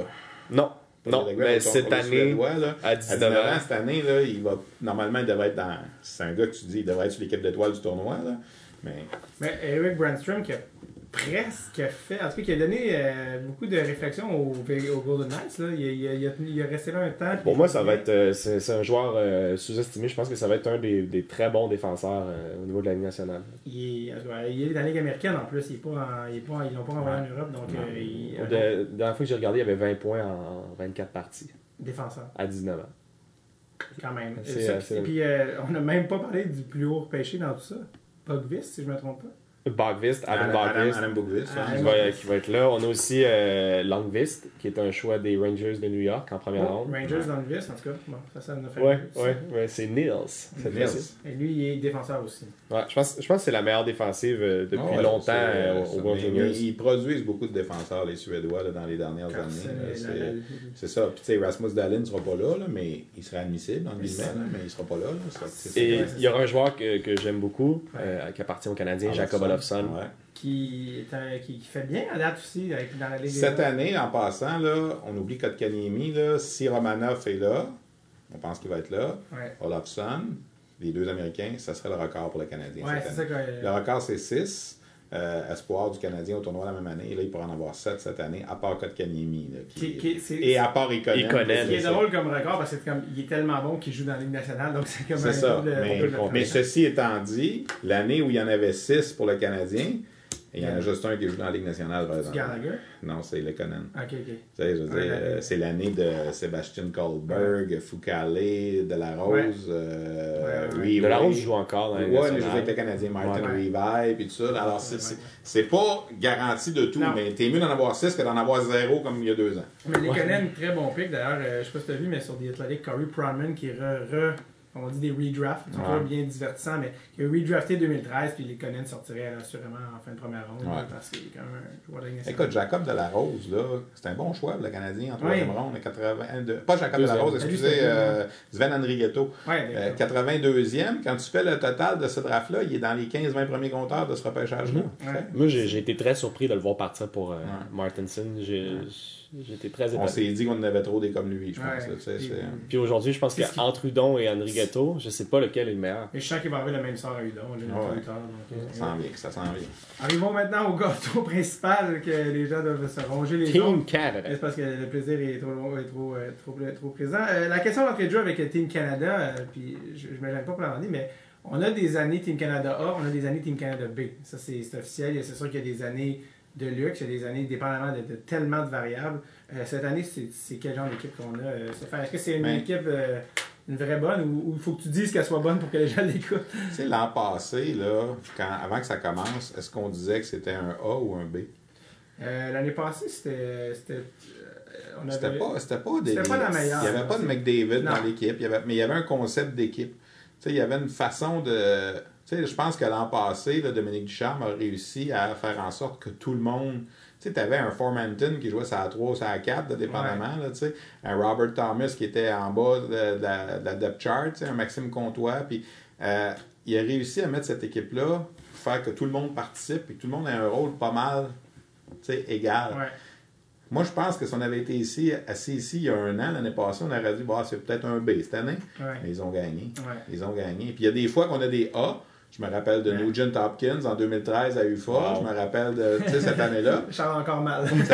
McKinnon, Jonathan Drouin, puis qui avait juste 17 ans, mais qui était là quand même. Quand même. On aurait dit que c'était un A cette année. Puis pourtant, ils ont fini quatrième. tu sais. Alors, Cette année, je dirais B. ouais, mais tout dépend. là. Là-dedans, c'est c'est bien c'est bien gros une question. là. Est-ce que le gâteau prend ou il prend pas? Ouais, c'est ça. Tu sais, je veux dire, là, c'est.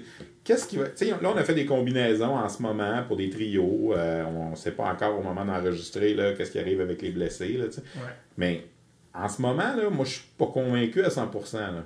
au moment où on se parle. Mais est-ce que la chimie va pogner? Tu sais, en 2005, là, n'importe quel autour de la table, à un certain moment, on aurait probablement essayé là, Crosby avec Bergeron puis Perry. tu sais. Ils ont ouvert la porte, ces trois-là sont partis puis ils ont traîné tout le monde. sais.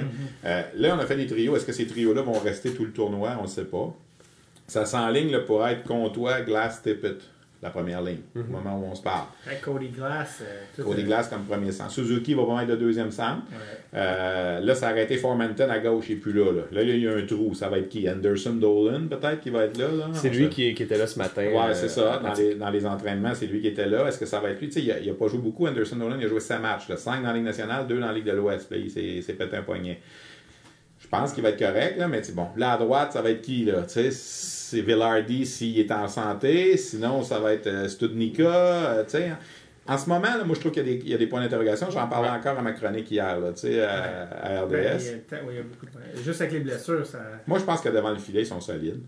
Parce Ouais. que Di Pietro a gagné la Coupe Memorial à 17 ans, parce que c'est un gardien qui est dominant, parce que Scott, le gars de l'Ouest, qui, moi, je pense, à un certain moment, va peut-être voler la job à Di Pietro. Je pense que c'est lui qui va être le numéro 1 On va pour voir. les matchs importants. Parce que, en plus, il joue dans la même division que Tim Hunter dans l'Ouest. Tim Hunter, il l'a dans sa face souvent, Ian Scott. Là, puis il l'a vu depuis le début de l'année que Prince Albert, là, il donne rien. C'est 1,60 de moyenne depuis le début de l'année, 940 de taux d'efficacité. Moi, je pense que ces deux bonhommes-là, je peux pas croire que les deux seront pas bons. Il y en a un des deux, peut-être qu'il va avoir de la misère, l'autre va être solide. Je pense que devant le filet, ils sont solides. Défensivement, t'as un Evan Bouchard qui est une garnette de la Ligue nationale, là, on s'entend. Euh, Noah Dobson, c'est un cheval. Il est capable de jouer, 20 il est capable de jouer les minutes là, comme, comme Chabot jouait peut-être il y a 2-3 ans. Là. Ty Smith. Ty Smith, Ty Smith qui a impressionné ben, au j'ai camp, des au réserves. des. J'ai des réserves avec lui. J'ai regardé la semaine passée, là, il est arrivé avec une grosse réputation. Puis on a vu par les, les pairings de défenseurs qu'on a fait au début qu'il était là. là. C'était clair qu'il était là. Ils l'ont mis avec Bouchard en partant. Puis, quand tu voyais tout de suite en partant Smith-Bouchard, Dobson, euh, Mitchell, Brook, là, tu voyais que ces gars-là étaient pas mal sûrs. C'était les autres qui se battaient pour les jobs 6 et 7. tu sais. Fait que, en ce moment, là, pour revenir à ta question, ouais, B peut-être plus, mais ça veut pas dire qu'ils gagneront pas. Non, certainement pas. Puis, euh, ce qui m'amène à l'élément qui fait qu'on gagne ou pas souvent avec ce genre de tournoi-là, qui sont très courts. Un des personnages principaux des, des championnats de- du monde de hockey junior, on parle des joueurs, on parle des attaquants, des défenseurs, c'est le coach. Le coach a tout le temps un énorme. C'est ça qu'on parle de Mike Babcock dans les années 90, il y a eu des temps du charme et compagnie. Mais cette année, j'aimerais ça que tu me parles. Je connais très peu le coach de Canada. Mais c'est un gars qui a beaucoup de millage. D'abord, son nom, c'est Tim Hunter. Tim Hunter. C'est l'ancien joueur de la Ligue nationale. Euh, il y a beaucoup de millage comme coach dans la Ligue nationale, comme assistant coach dans la Ligue nationale. C'est un gars qui est pas nerveux. Moi, ce que j'aime de lui, je le connais pas beaucoup personnellement. Là. Il a l'air intimidant. là. C'est un bonhomme, il est bien gentil, là, que tout le monde me dit. Puis j'ai posé la question, entre autres, à Josh Brook, qui joue pour lui Ouais. avec euh, Moose Jaw. Euh, il a l'air intimidant. Tu sais, il t'arrive, là, c'est un gars qui aimerait des tapes sur le nez dans la Ligue nationale. Il un peu, tout ça. tu sais, Puis il y a du, mais il y a du millage, il n'y a pas grand-chose qui l'énerve. Mais moi, ce que j'aime, par-dessus tout, ça fait deux ans qu'il est l'adjoint de Dominique Ducharme. Dans deux conquêtes, une médaille d'or puis une médaille d'argent en plus, là, qu'on a perdu en tir Ouais. de barrage. Fait que je pense qu'il y a une continuité. Puis je pense que pour Hockey Canada, c'est important d'avoir cette continuité-là d'année en année. Tu sais, qu'un des gars du stade de l'année d'avant qu'on tu sais, Ouais, puisse ouais. poursuivre. tu sais. Fait on va lui donner la chance. Moi, je pense qu'il n'y a pas grand-chose qui l'énerve. Là. Honnêtement, c'est pas un nerveux. Là. C'est Mm-hmm. pas... Tu sais, Il y a des années là, que je voyais le coach arriver puis je n'étais pas convaincu. Là. Je me souviens de Steve Spott il y a une couple d'années. Là, puis, tu sais, j'ai jamais été un fan de Dave Cameron non plus qui a dirigé cette équipe-là. tu sais. Puis, lui, en ce moment, il me fait une bonne impression de ce que j'ai vu au camp. Là. Mais comment est-ce qu'il va être capable de s'ajuster là-bas? Puis, écoute, il y a du monde autour de cette équipe-là. Là. Y a- Les assistants qui sont là, ils ont du millage. là. Jim Holton, là, les gens l'oublient, l'adjoint là, avec euh, celui qui dirige Charlottetown, c'était l'adjoint de Mario Durocher en 2004 quand Marc-André Fleury a compté dans son net. Là. Ouais. Il a déjà vécu ce programme-là il y a une quinzaine d'années. Il y retourne cette année. Il a été assistant coach dans la Ligue nationale, Jim Holton. Il a coaché dans la USHL, dans la LHJMQ, dans l'OHL. Tu sais, les- c'est pas des deux de pique qui s'en là. Marc-André Dumont, oui, ça va être le gars qui va être en haut sur la glace, euh, sur la, la passerelle, mais tu sais, ça a 10 ans d'expérience, dans 10-12 ans d'expérience dans la Ligue junior majeure du Québec. Tu sais, il y en a vu d'autres, ces bonhommes-là. Tu sais, il n'est pas tout seul, Tim Hunter, là-dedans. Puis, tu sais, ils ont tellement de ressources Hockey Canada alentour. Là. les psychologues sportifs étaient déjà là la semaine passée, les nutritionnistes, tu sais, je veux dire, c'est, c'est- les gens ne savent pas. J'aimerais ça une année, je ne sais pas si on va nous le permettre une année d'aller dans les coulisses. De ça fait plusieurs années que je rêve à ça puis tu sais de- d'être là Ah oui. à partir de l'été là, tu sais, En d'avoir vraiment un budget, mondial. là, tu sais, là, puis Ouais, ouais. d'être dans les meetings quand on décide qui c'est qu'on garde puis qui c'est qu'on garde pas probablement que c'est pas moi qui le ferais parce qu'on me laisserait pas tu sais on mettrait une équipe de production indépendante pour pas qu'il y ait de, de de, de- de- tu sais, mais un genre de 24 CH de l'intérieur pour la formation de cette équipe-là, je pense que ce serait tellement intéressant, tu sais.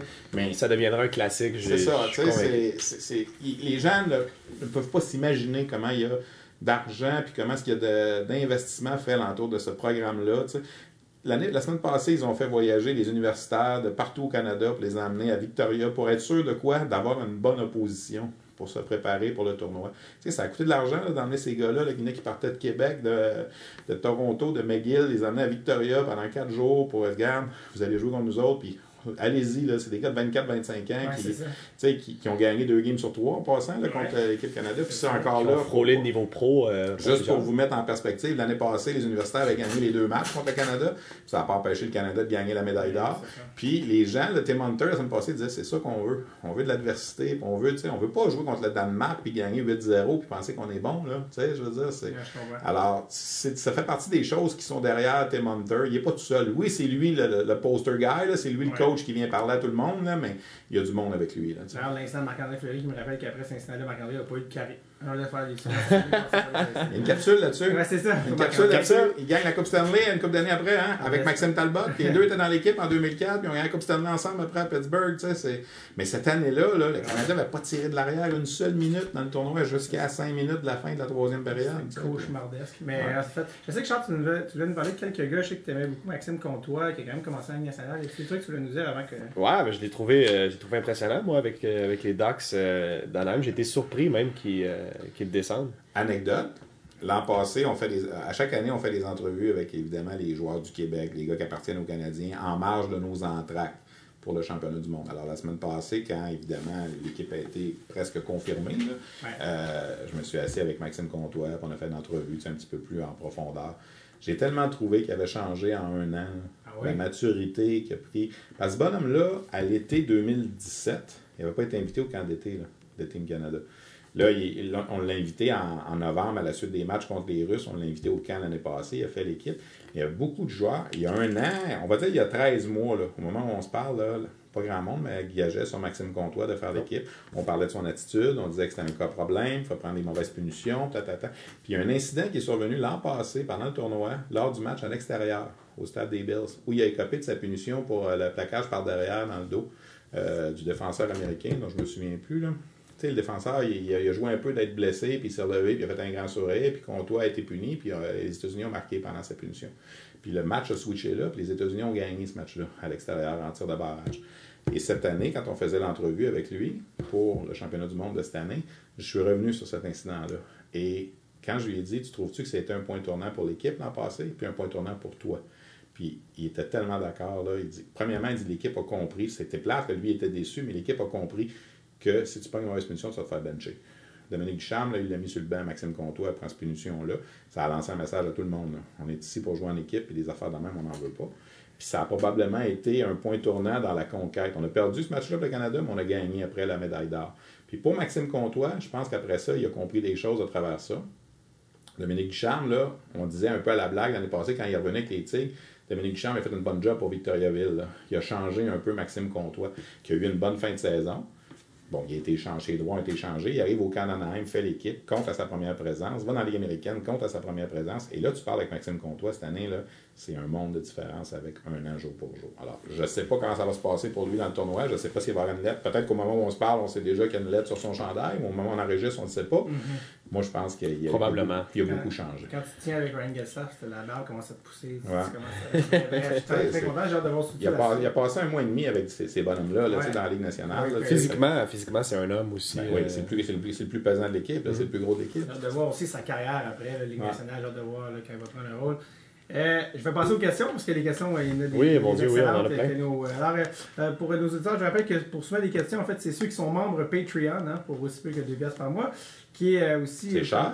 2 piastres Ouais. 2 piastres par mois, le prix d'une poque. Euh, oui, donc c'est ça en fait qui, qui vous permet de poser des questions, autant pour aussi que le spécial de fin d'année, dont dans le fond, euh, Charles a déjà commencé les devoirs en faisant toutes ses recherches. Non.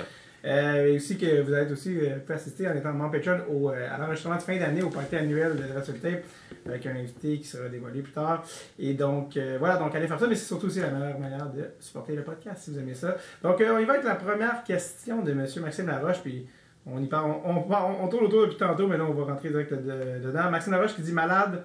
Euh, c'est sûrement déjà le plan, mais ça serait cool, un sûrement des prospects du CH, donc tu as, déjà préparé, et qui vont prendre part au tournoi, et une section aussi sur les, les joueurs là, 2019 du repêchage qui, qui attire ton attention. Euh, euh, Vas-y, Charles, et évidemment, Stéphane de Ben oui, ben évidemment, on a parlé de Brian Paling au niveau des Américains qui va être le premier centre Ouais. ou le deuxième. Hein, Ouais. moi, j'ai hâte de voir son, son son évolution au niveau offensif. Moi, j'ai regardé euh, deux matchs de, de St. Cloud au Minnesota, puis c'est lui qui a la rondelle pendant une heure. Moi, je suis allé voir un match, puis c'était, je pense, son plus mauvais, honnêtement. Ah oui, je suis allé hein? le voir à Boston. euh, Le match où Bergevin était là aussi. Ouais, c'est ça, exactement. Là, Marc Bergevin était venu le voir jouer, là, puis il nous a dit, après, il y avait un autre journaliste qui était là, Jean-François Chaumont, Journal de Montréal, puis ça n'avait pas été sa meilleure game. là. Minnesota avait gagné quand même, là, Saint-Clair a gagné quand même, mais euh, c'est un gars qui est mature, c'est un gars, tu lui parles lui aussi, là, tu sais, c'est un homme. Là, tu sais. puis lui, posez-vous pas de questions, là, ça sera pas comme euh, là, c'est un centre, c'est un allié, C'est un centre. c'est un centre. Ouais, il n'y avait pas de questions, c'est un centre. Alors, La question, c'est deux ou trois. stressé parce qu'il savait que Benjamin était là, non? Non, je pense pas que ça l'énerve tant que ça. Puis euh,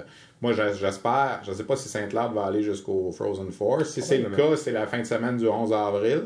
Euh, donc, ça coïncide pas mal avec la fin de la saison dans la Ligue américaine, dans la Ligue nationale. Alors, si le Rocket se classe pour les séries, ou si le Canadien se classe pour les séries, est-ce qu'on pourra l'amener proche de l'équipe en fin de saison, lui faire signer un contrat? Ça serait le plan. Dans le meilleur des mondes, s'il pouvait être éliminé avant le Frozen Four, ça donnerait une chance. L'année passée, Jake Evans il était arrivé euh, une semaine avant la, fin de la saison. Malheureusement, il était blessé, il n'avait pas pu jouer avec Laval. J'aimerais ça le voir en fin de saison là, avec Laval. Puis, euh, Je, l'ai entendu en entrevue, par contre, ouvrir la porte à jouer une autre année universitaire. Ouais, je je pense que ce serait l'année de trop. Ouais, mais, Mais je, je sens euh, chez lui le désir de gagner euh, le Frozen Four avant de partir. mais c'est ça. Mais ça, c'est pour ça qu'ils sont là cette année. Euh, son chum, là, Jimmy Shoot aussi, là, Ouais. le défenseur, qui, que- on dit que le Canadien est intéressé, évidemment, mais ils sont pas tout seuls. Ouais. Lui, il finit cette année. Lui, c'est sa dernière année. Alors, moi, j'ai l'impression qu'il n'y aurait pas grand-chose à gagner d'y retourner une quatrième année. là. Même s'il est jeune, même s'il est rentré Ouais. là à 17 ans, alors que les autres rentrent habituellement à 18 ans. là, mais Je pense que j'aime- pour, pour- pour le tournoi, il va être bon, c'est sûr. Ouais, c'est un gars que j'aime beaucoup aussi, qu'on est allé voir jouer à, à Laval là, dans le temps du, du temps des, des, euh, du tournoi des recrues, mais c'est Josh Brook. J'aime Mhm. beaucoup Josh Brook. Ouais, qui, joue, euh, qui joue à Moose Jaw, l'équipe de, de Ouais. Tim Hunter. Euh, 33 points en 25 parties. C'est le défenseur au niveau euh, de la WHL avec le meilleur euh, de points par match. Ouais. En fait, 9 buts, 24 Tu passes. sais qu'on fait jouer à l'avant de temps en temps? Ouais, j'ai vu, euh, j'ai vu à une présence Ouais, et il a marqué euh, aussi. Ouais. Puis, euh, Il a un- marqué. C'est un droitier qui est capable Ouais. de jouer à gauche. Alors, euh, je sais pas si ça peut allumer. Là, on en cherche un de jouer à gauche avec Weber à Montréal. là, mais- Parce que l'équipe canadienne, cette année, fait intéressant. C'est rare qu'on voit ça. Au camp, il y avait 12 défenseurs, 7 droitiers, 5 gauchers. Habituellement, il y a toujours plus de gauchers que de droitiers. Puis là, dans l'équipe, finalement, on a gardé 4 droitiers, 3 gauchers. Ça veut dire que si- moi, je pense que Jared McIsaac, c'est le septième défenseur, puis c'est un gaucher. Ça veut dire qu'il y a un droitier qui va jouer à gauche tout le temps, puis je pense que ça va être Brooke. Il y, a, euh, il y a Mitch Brown qui a fait un, un article sur, euh, sur Josh Brook qui est vraiment intéressant, qui analyse son, son jeu. Sa, sa plus grande force, c'est son euh, tir-passe. En Ah, fait, sur le power play, va trouver un angle, puis La, ça, puis ça la marque rela- à tout la coup. relance aussi. La semaine passée, là, la relance, pour trouver le gars des fois qui niaise à la ligne rouge ou à l'autre ligne bleue, là, la passe. Là, alors, ça, Ouais, c'est- ce qui est intéressant aussi, c'est qu'il est très jeune. L'an passé, euh, l'an passé c'était un peu comme son, son année de, de 17 ans. Il est trois mois plus vieux que Quinn Hughes. Donc, on peut le comparer à Quinn Hughes euh, directement. Puis, euh, j'ai très hâte de voir. Moi, je pense que l'an prochain, il va probablement jouer pour le Rocket. Ouais. euh, du fait qu'on a Il a trop de, pro, il a l'air d'un de pro. défenseurs. Il a l'air d'un pro. Si j'avais à donner un comparatif, euh, pour exciter les gens, j'aurais tendance à dire euh, John Carlson. Mais pour les plus rationnels, j'aurais tendance à dire Jeff Petrie. Ouais, c'est ça. Et on a parlé de Brooke, on a parlé de, on a parlé de Olofsson, t'as un peu de Kaden Primo. Kevin Primo, très rapidement, qui est, qui est 10 victoires, Ouais. 3 défaites, euh, une défaite en prolongation. Alexander Romanov, Oui, Romanov. euh, que j'ai de- vu jouer trois fois là, dans la semaine contre les Russes. Ouais. J'ai vu le match à Oshawa le lundi, puis mardi, jeudi, on était à Sherbrooke, pas à Drummond. Et le jeudi à Drummondville, écoute, il y avait euh, huit gars du Canadien qui étaient là au match. euh, Ouais. pour euh, Il y avait Trevor était là avec euh, Shane Sherla, Martin Lapointe, Donald Odette, Serge Boisvert, Francis Bouillon. Et moi, la comparaison que j'ai eue pour Romanov, et quand je leur ai dit ça, ils sont partis à rire, puis ils ont dit c'est pas fou, mon Steph. J'ai dit c'est Francis Bouillon et trois pouces de plus. C'est vrai. Romanov, là, tu sais, un gars stocky, là, Ouais. tu sais, là, qui est 5 et 11, mais tu sais, large un peu, parce que quand ils l'ont, dra- quand ils l'ont repêché, ils parlaient d'Emeline comme Ouais. comparaison. Mais Il est Moi, plus talentueux Quand j'ai dit Francis Bouillon, 3 pouces de plus, Martin Lapointe à côté, puis il a regardé Francis, puis c'est pas fou. Puis Bouillon était là, puis il, a- il acceptait, là, il disait Ah, c'est- pas fou. Fait que retenez ça, ça vaut ce que ça vaut, là, Ouais. mais Francis Bouillon, 3 pouces de plus. Est-ce qu'il est un peu plus offensif que Francis Bouillon, vraiment? Je sais pas, j'ai pas assez d'échantillons, je sais pas si tu l'as vu Un plus. peu, là. euh, un peu, tu sais, en ce moment, c'est J'ai pas vu le match à- dans le KHL. C'est sûr qu'avec Ouais. les autres, il a compté un but, là, mais le gardien était Un tir de mauvais. Ouais, ouais, tu l'as vu, là. C'était un citron, là, mais je veux dire. derrière la ligne bleue, en fait. Il était même pas dans gars la zone qui se, adverse. se déplaçait pas si mal pour un gars. Puis là, j'avais écrit ça sur Twitter pour un gros bonhomme. Le monde m'a écrit, ben, il est pas gros. Mais oui, il a l'air gros. Tu sais, il a l'air. euh, Ah, il est trapu. c'est ça, trapu, mais large, là, un peu. Tu sais, là. que- Ben, il y, a, il y a- il y a plusieurs mises en échec euh, percutantes son déjà depuis le début son de l'année. anglais n'est pas encore à point. Là, quand on y a parlé après le match à Sherbrooke, on avait besoin de l'interprète. Puis là, on se pose toujours des questions avec un interprète russe si euh, on se fait dire la même affaire que vraiment. tu sais. Puis moi, j'avais entre autres posé la question pour l'histoire des 19 ans avec Braggin. tu sais, Puis sais, lui, il a juste 18. Là, fait que, euh, il a hoché la tête, tu sais, mais en même temps, il pense qu'il est capable de, de jouer au championnat du monde junior. C'est quand même un choix de deuxième ronde. C'est toujours intéressant l'aspect de la langue, là, parce que ça fait quoi, deux ans qu'il a été drafté pour URV, puis il parle pas encore anglais, Ouais. puis... euh, C'est un peu. euh, que je sens que ça... Vla- Vladimir Guerrero. Ouais, qui parle toujours pas anglais après 26 où ans. il parle et il veut pas le dire, un des deux, là, tu sais, je veux dire, il y a des fois, il y a des gars, des fois, là, que ça, ça les, ça fait leur affaire de dire qu'ils comprennent pas le Ouais, français, c'est exemple, tu sais. Moi, je pense que Thomas Pécanette, à Montréal, comprend très bien le français, là, tu sais, mais Ouais, il ne s'entendra pas d'y parler plus que ça, puis donner des entrevues en deux langues, là, Et mais- Guerrero, c'est que littéralement, c'est- tous ces trucs sont en Ouais, espagnol. ouais, c'est ça. Je vais au Hall of Fame en Ouais, espagnol, c'est t'es comme, mais il a fait aucune entrevue en anglais, je suis comme, mais c'est impossible qu'il était dans le même vestiaire que les autres. Ouais, c'est ça. Mais bref, ça me fait toujours rire. Euh, ça, on a tout passé. Ben, Ben, Ilonen, son euh, qui, euh, qui a eu 8 points ses 9 derniers matchs Mais lui, tu avec le les? Pélicans. Non, lui, euh, Ilonen est, Ilonen est joue en à- santé. Ouais. Ilonen, Ilonen, Ilonen, c'est un patineur aussi, là, de ce qu'on- Ilonen, c'est du talent brut. Quand, ça y prend 20 livres. En fait, je pense 15 à 20 livres. C'est le Euh, fils de professionnel. l'ancien joueur euh, Yua Ilonen qui a joué entre autres pour les Coyotes. euh, il est né à Phoenix, je pense. Hein? Il, Ouais. Ilonen. euh, Né, né à Phoenix puis déménagé une fois son père retraité euh, en Finlande. Les, euh, les tops, euh, les tops, on les a passés, mais les tops 2019, c'est vraiment. euh, Yuz, Kako Ouais. et euh, Russe. Colzin s'il Ouais. est là. Ouais, Ouais. exact, c'est les trois. sont les plus, euh, les plus Parce fun. que du Canada, il n'y en a pas. Là. Je veux dire, si la, la Fanière, s'il est là, c'est 2020. Puis la- ah, ben il y a Brett Leeson. Brett Leeson On qui n'a pas été repêché. Leeson. Moi, Leeson, l'histoire de, de, de Leeson, là, ça, ça, ça rappelle un peu, là, je m'en allais le dire, je l'ai échappé, là, le gars des Kings, euh, il y a quelques années, là, qui a été repêché en fin de première ronde à 19 ans. Tanner Pearson. Tanner Pearson, c'est ça, Ah ouais. c'est la même histoire. Le gars, il a, joué- il a passé deux repêchages, puis il n'a pas été euh, repêché. Là, il arrive avec l'équipe Canada, il se taille une place avec l'équipe. À la fin de l'année, il devient un choix de première ronde. Alors, c'est un gars, Brett Leeson, là, que le Canadien ou n'importe quelle équipe aurait pu prendre en septième ronde l'an passé, qui Ouais. en ce moment, où, quand le tournoi commence, c'est le meilleur compteur au hockey junior canadien. Est-ce que David, c'était pas comme David Perron un peu? David Perron aussi à 19 il Mais David Perron était repêché à 18. Ok, donc une année, pas deux. Ouais, c'est ça. Mais des, des fois, tu peux pas. Tu Parce peux que l'année d'admissibilité de David Perron, il jouait avec les Panthères de Saint-Jérôme. Ouais. Il n'y a, pas beaucoup de dépisteurs qui vont au juniora, puis quand ils vont, ils vont une fois, des fois deux, tu sais. Alors, c'est. euh, Ça, ça me rappelle aussi euh, Henrik Borgstrom, chez les Finlandais, qui n'avait pas été repêché à 18 ans l'année suivante, choix de Ouais. première ronde des Mais les de euros, des fois, c'est plus. euh, des fois, Ouais. les euros, on- je dis pas qu'on les, on les dépisse moins, là, mais c'est pas la même chose, des fois. Euh, tu, tu parles de- du gars de la, des Pan- de la Floride? Oui, exact. Ah, excuse-moi, ok. Qui était- Borgstrom, excuse-moi. Oui, qui pesait Ouais. 140 Ouais, livres ouais, c'est pour ça. 6 pieds 3. Ah ouais. Pas été repêché. L'année suivante, il était 180 livres. Aujourd'hui, il en pèse 205, C'est 210. vrai, college, lui, là. Ouais. Euh. Euh, Samuel Marmovia qui dit Je me demandais quel espoir non canadien méconnu, non canadien méconnu, pourrait stand out durant le tournoi et augmenter son ranking pour le prochain repêchage. Qui a pris un gros step là, pour son, depuis son repêchage. Merci, excellent travail, les gars. Gros podcast, je sais pas. Bon, merci Samuel. S'il est méconnu, on le connaît pas. C'est ça. En fait, Il y a- c'est connu, il y a juste nous qui le connaissent. Ouais. Il y a un joueur au niveau de la Suède, je sais pas s'il va faire l'équipe, euh, qui m'intrigue, c'est Samuel Fagemo, Ouais. euh, qui est un bon joueur qui n'a pas été repêché. qui avait Euh, été cet été. repêché cet été par Halifax pour venir jouer avec les Moussets dans la LHJMQ, puis finalement euh, a décidé de pas venir. On l'avait vu, lui, euh, au moins de 18 ans Ouais. euh, l'année passée. Oui, c'était un gars qui jouait des deux sens un peu, là, à- à- un attaquant défensif. Oui, petit gabarit, Ouais. quand- même offensif, 10 points en 21 matchs cette Ouais. année en Ligue élite suédoise, ce qui est supérieur à Ouais. Olofsson, qui est un choix de deuxième ronde. Ouais. Mais Olofsson a une, une dynamique, euh, c'est un gars de 6 pieds intéressant, 3, ouais, puis un, bon patineur. Mais euh, Samuel Fagemo, je pense que ça peut être intéressant. Je- personne je pense qu'il peut sortir peut-être en fin de deuxième ronde, troisième ronde. euh, Moi, je vais te dire, écoute, moi, j'ai un, je, vais- je sais pas, j'en revenais avec Nussbaumer un peu tantôt. Ouais. Il était, lui, il joue pas dans une grosse équipe à Shawinigan en ce moment.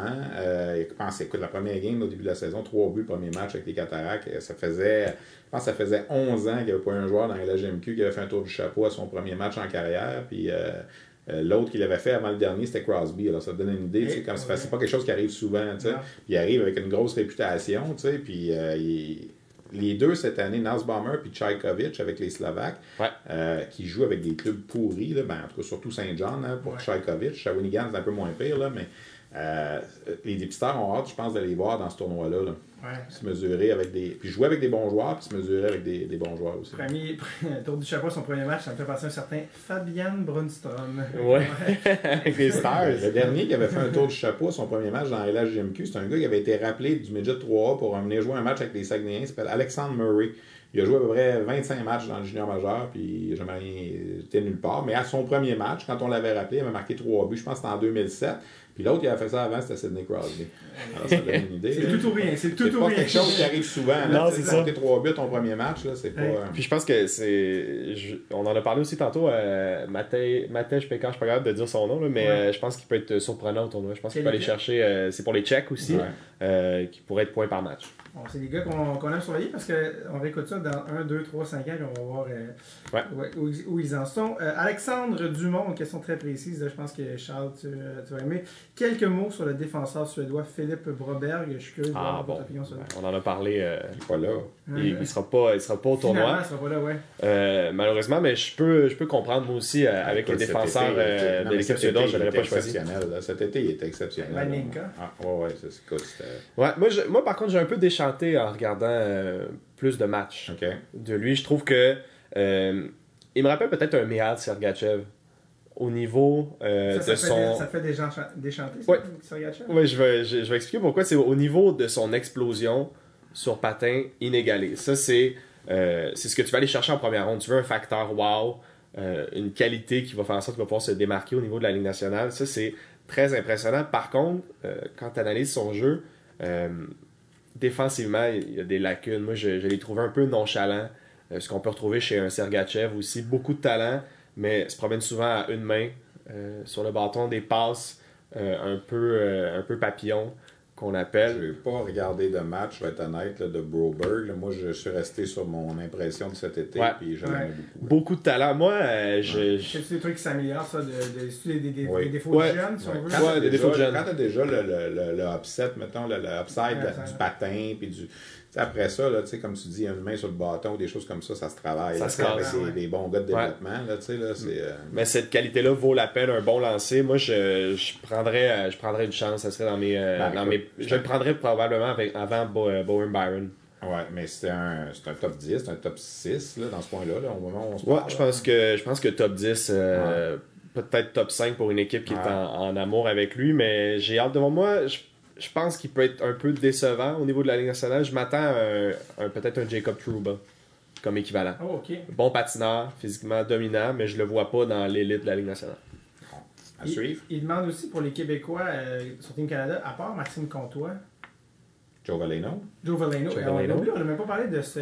Joe. Joe Valeno, puis euh, ben, Lafrenière, là, au Ouais, on ne sait pas s'il va être là ou pas, mais le Valeno va être là. Valeno, il est là pour, pour, pour Ben ça. écoute, il rentre dans le tournoi avec 31 points ses 9 derniers matchs. C'est probablement le gars, ouais, c'est probablement le, le gars le plus hot de la Ligue canadienne là, qui se présente au tournoi. Là. Euh, il y a Robertson de la Ligue canadienne qui va bien aussi dans les derniers matchs, mais lui c'est un Américain. Mais euh, du côté de. Qui est plus vieux aussi. Ouais, euh, mais Valeno, c'est un, c'est un 18 ans, mais c'est quand même un quatrième année junior parce qu'on lui a permis de jouer à 15 ans.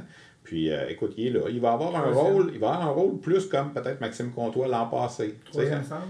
non, quatrième ailier Ah, gauche peut-être.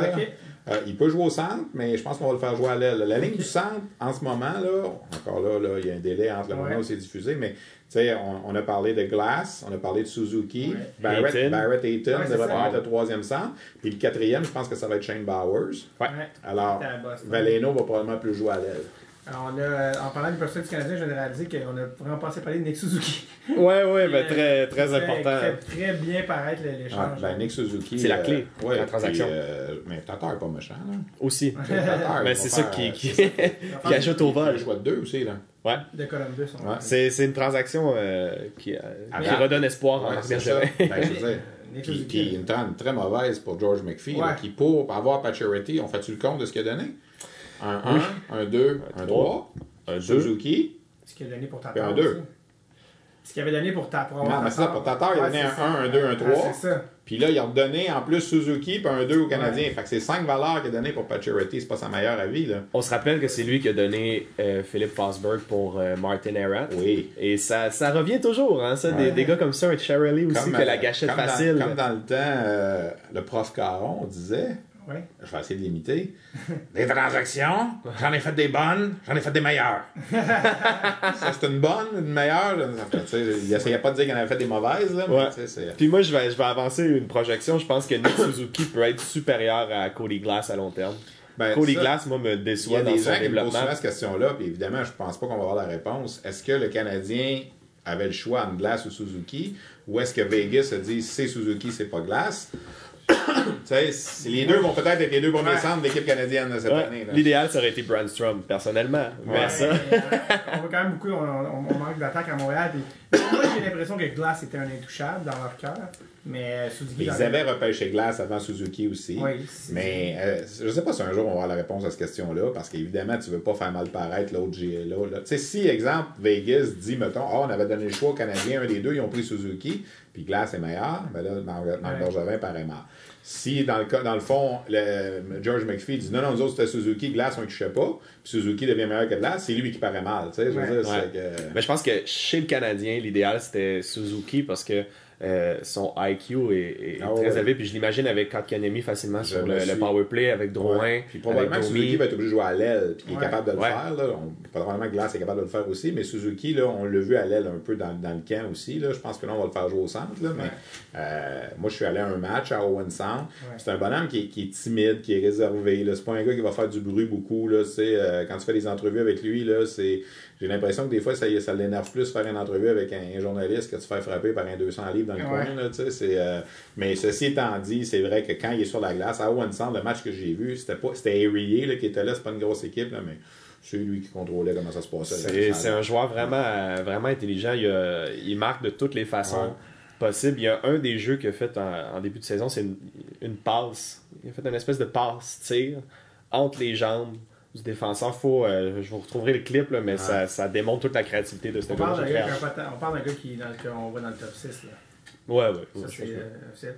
Euh, ça me fait penser quand tu disais d'avoir le choix de choisir, tu sais, Suzuki, euh, Suzuki Glass. Je me suis rappelé aux gens que quand le Canadien a été chercher Alex Kovalev aux Rangers, les Rangers avaient le choix de choisir un joueur de la Ligue américaine. Et les deux premiers compteurs de- des Bulldogs à l'époque étaient Joseph Ballet. Ba- Ballet, c'est? Ballet, ouais. Ballet et euh, Thomas Plekanec. Qui Ils étaient ont deux pris hommes. Ballet. Ils ont pris Ballet. Qu'on salue d'ailleurs. Ouais, Et dans- il y avait, euh, on a survolé très rapidement euh, les, les- les Québécois, mais moi j'ai poussé ça un petit peu plus loin, ceux qui étaient invités euh, au euh, Summer Showcase. Ouais. Il y en a plusieurs, donc euh, simplement les nommer Antoine Olivier Rodrigue, Morin. qui était Ouais. présent, Antoine Morin, qui était au tournoi, Joël Tisdale, qui appartient Ouais. aux Canadiens. Euh, Raphaël Lavoie qui est allé au camp, puis que il- cet été était rentré un peu par la porte d'en arrière parce qu'il y avait eu des blessés. On avait Ouais. ajouté à, justement la blessure à Villardy et tout ça.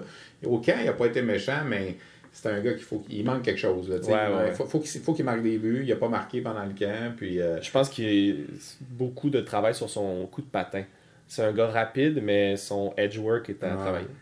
Euh, Sébastien Boivin qui, qui va d'une petite, d'une petite le fun, là, évidemment, euh, une classique. Et j'aimerais ça avoir, avoir vos prédictions pour les trois médailles. Aviez, ce qui est évidemment impossible comme question, mais c'est pas, c'est pourquoi c'est pas possible de prédire ça? Parce que c'est pas une saison. Moi, je rêverais d'avoir une saison.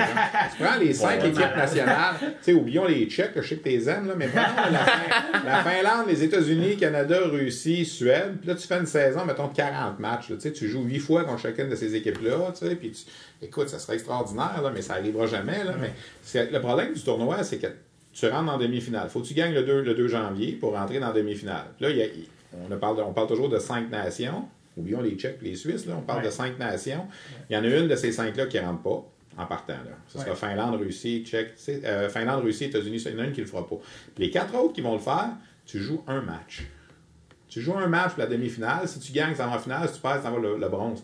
Tu sais, un soir X donné, là, euh, la Suisse a déjà battu la Russie là, dans un match de quart de finale. Alors, sur un match, c'est dur de prédire. Tu sais, de- d'arriver et de dire, je vais faire un podium, c'est facile de dire euh, Canada, Suède, États-Unis, mettons. Tu sais, Ça Ouais. pourrait être ça. Là, on dit que, mettons, les Russes sont peut-être plus en dehors du podium, la Finlande leur manque trop de gars. On va dire Canada, Suède, États-Unis. Mais si ça donne qu'en quart de finale, en demi-finale, Canada joue contre la Suède, selon le, Ouais. le, le classement des équipes, tu sais, Ça tombe à l'eau. c'est dur à, Ouais, dur à prédire. Moi, ce que je dis, c'est que tu as cinq grosses nations qui ont gagné ce tournoi-là depuis 2010. Il y a cinq pays différents depuis 2010 qui ont gagné ce tournoi-là. Et les cinq sont capables de gagner. Moi, j'exclus la, la République tchèque. Ne jamais parier contre les Tchèques. 198. Mais leur défensive est un peu, euh, est un Ouais. peu boiteuse. C'est ce qui va être difficile. Ouais. Une question vraiment originale que j'aime et très précise de Félix Caron qui dit il n'y a pas tout à fait une question sur le championnat, mais c'est relié. Que penses-tu d'Alex? Ben, Ça sonne Alex Turcotte, mais c'est en fait Alex, Alex Turcotte. Turcotte. Le fils d'Alfie. C'est ça? Ouais, c'est Qui, le fils euh, de la qui est future un, en fait qu'un Américain. Euh, Il dit J'ai commencé à entendre parler au début de la saison dernière. J'en ai euh, de, de- d'Alex Turcotte. Et je le vois souvent classé dans le top 5, en parenthèse, même parfois dans le top 3. Non. Entre- Non, non, non. Il dit ou entre 10 et 15. Il dit- alors, il dit comment expliquer une telle différence dans les prévisions? Penses-tu que sa blessure et le fait qu'il ne fera pas le championnat va lui nuire lors du prochain cha- repêchage? Et il rajoute en terminant Craig Button vient tout juste de le classer 31e. Ouais, exact. liste, qui rajoute au mystère, les gars. Bon, je pense que c'est un peu loin, euh, 31e pour euh, Ça Alex devrait, ça devrait être un choix de première ronde. là. On- Top on- 3, c'est trop. dans- 31, c'est trop. Moi, je, moi, je, je l'apprécie, euh, je l'apprécie beaucoup. Si les joueurs avec des, des qualités euh, comme Broberg, un coup de patin euh, éclatant, si ces joueurs-là sont partis, je pense que Alex Turcotte devient une option très intéressante. Il faut savoir, c'est le co-chambreur de Jack Hughes aussi. Ouais. Ça, euh, On joue beaucoup ensemble. ils ont joué beaucoup ensemble. Je trouve ça très intéressant qu'un qu'un joueur côtoie un, un grand talent comme ça. Je pense que ça peut euh, l'inspirer dans sa carrière, ça peut changer la Mais donne. vous, vous étiez pas au monde quand son père était repêché par Canadien, où on nous avait fait une description extraordinaire, puis ça n'a jamais vraiment marché. Ouais. Il a joué Canadien Alfie, là, mais il n'a pas joué longtemps. Là. Ça a pas, c'est pas devenu, je pense que c'était le premier choix du Canadien en 83, quelque chose comme ça. là. C'est bon. Euh, Euh, ouais. Avant ou après Doug, après Doug Wickenheimer? Après Doug Wickenheiser, mais c'est ça. Puis on, je me souviens, on avait taquiné dans le temps Serge Savard. Ah, il l'a pris juste parce qu'il avait un nom canadien-français. c'est- Ça n'a jamais été. J'espère pour lui qu'il aura une plus belle carrière que son père. Moi, j'ai pas beaucoup d'échantillonnage à part Ouais. les moins de 18 ans puis les moins de 17 ans. Là, mais euh, Je l'ai je l'ai vu jouer. Moi, j'étais étonné. euh, je pensais qu'il était, qu'il était peut-être 6 pieds 2. C'est un gars de non. 5 et Mais 11. Son père était pas très grand non plus. 5 et 11, mais 195 livres, très, euh, très trapu. Moi, je pense qu'il va jouer dans la Ligue nationale. Je, je vois peut-être au pire euh, l'équivalent d'un Lekonen. Un joueur très impliqué en échec avant, Un mid-six. upside offensif, Ouais. mid-six. Ouais. Ouais, moi, je vois ça comme, comme plancher. J'aime ça. La prochaine question crie Stéphane Leroux et c'est la suivante. Pensez-vous qu'Alexis Lafrenière est en avance? Ça vient d'Émile. Émile, on salue. Pensez-vous qu'Alexis Lafrenière est en avance sur Vincent Le Cavalier au même âge? C'est pas mal égal. Oh, C'est pas mal égal. Fait quand même C'est quoi? C'est la comparaison que j'aime le plus faire avec Lafrenière. Parce que c'est pas Crosby, Lafrenière. Ouais. Parce qu'on- mais parce qu'ils ont joué à Rimouski, Ouais. les deux. euh, c'est- Dans le style de jeu, moi, je dirais Brad Richards davantage. Ah mais pas- je pense pas que c'est Richards. est- Richards, c'est pas le même calibre. mais, mais- quand tu regardes les joueurs, moi, je... Moi, la, la Frenière, là, euh, le cavalier, je trouve que c'est une belle comparaison. Euh, c'est sûr, la- la- le cavalier, c'était plus le, le grand centre. Mhm. La Frenière joue plus à, à l'aile gauche. Quoique je pense qu'il serait capable de jouer au centre. là. Mais euh, moi, je trouve, en termes de statistiques, c'est très égal.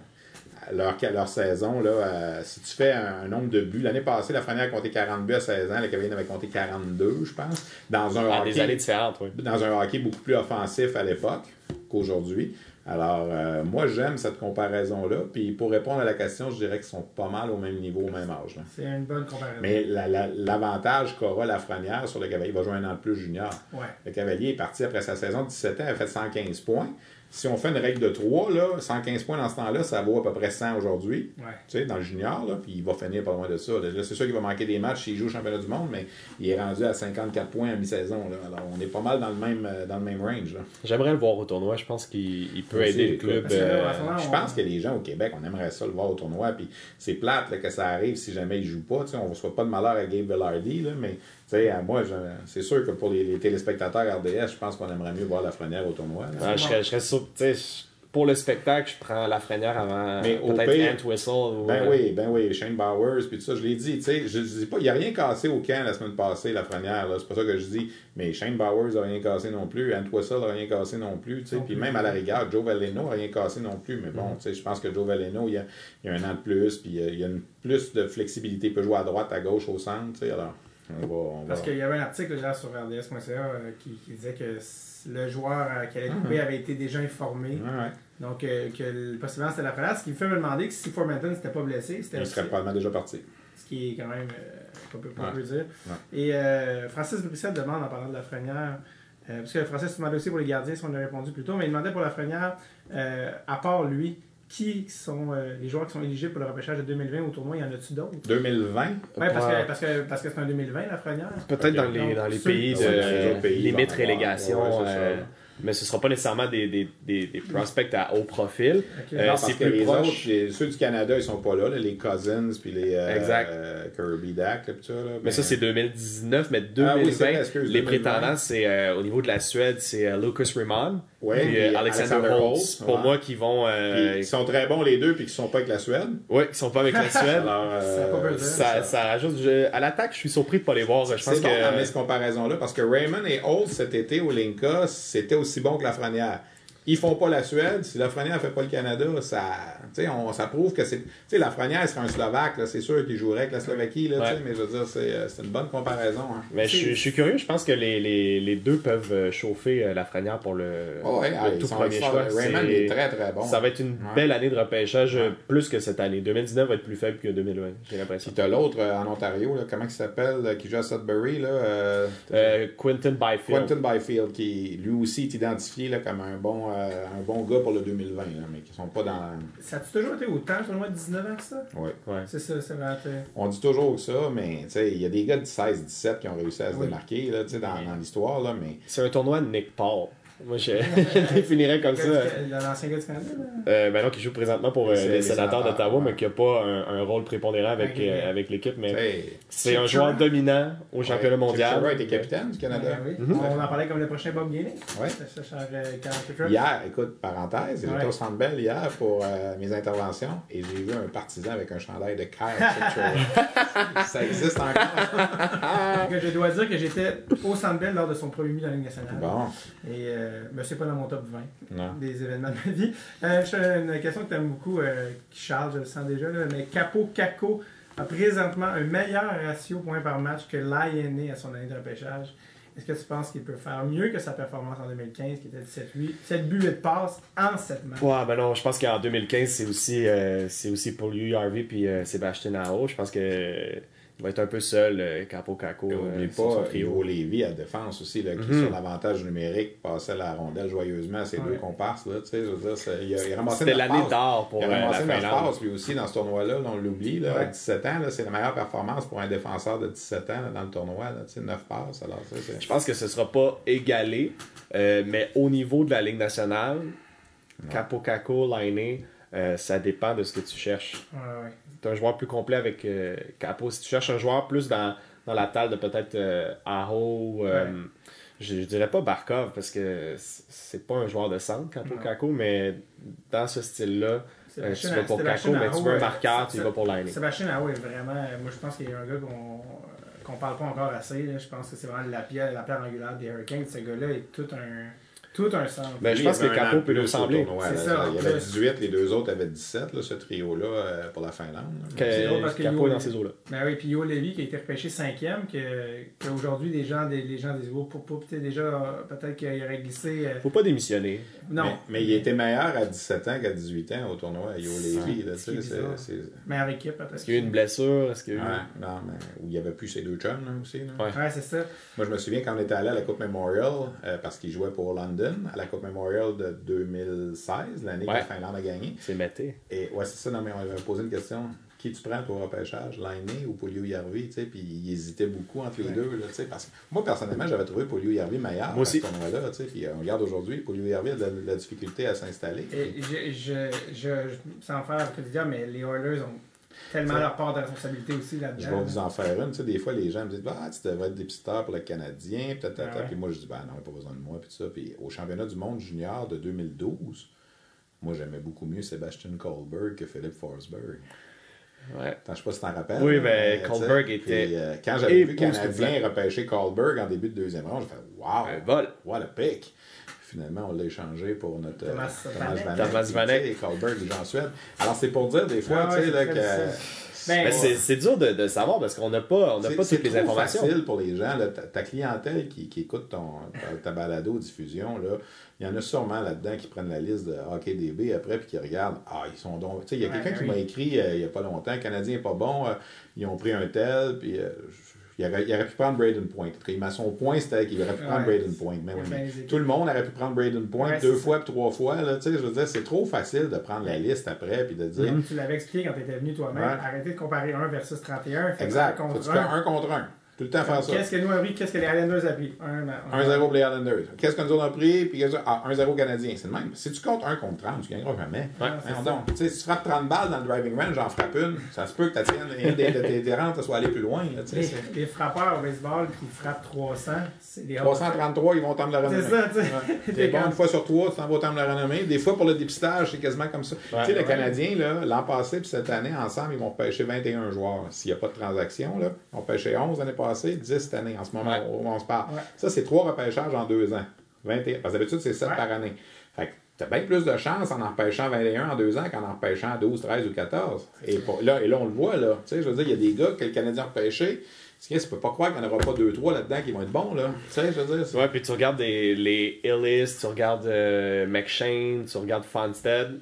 Il y en a un là-dedans qui va jouer peut-être Ben pour le euh, Rocket. ça- Wood de Chicoutimi, tu sais, je veux dire, qu'il n'y a pas une grosse saison.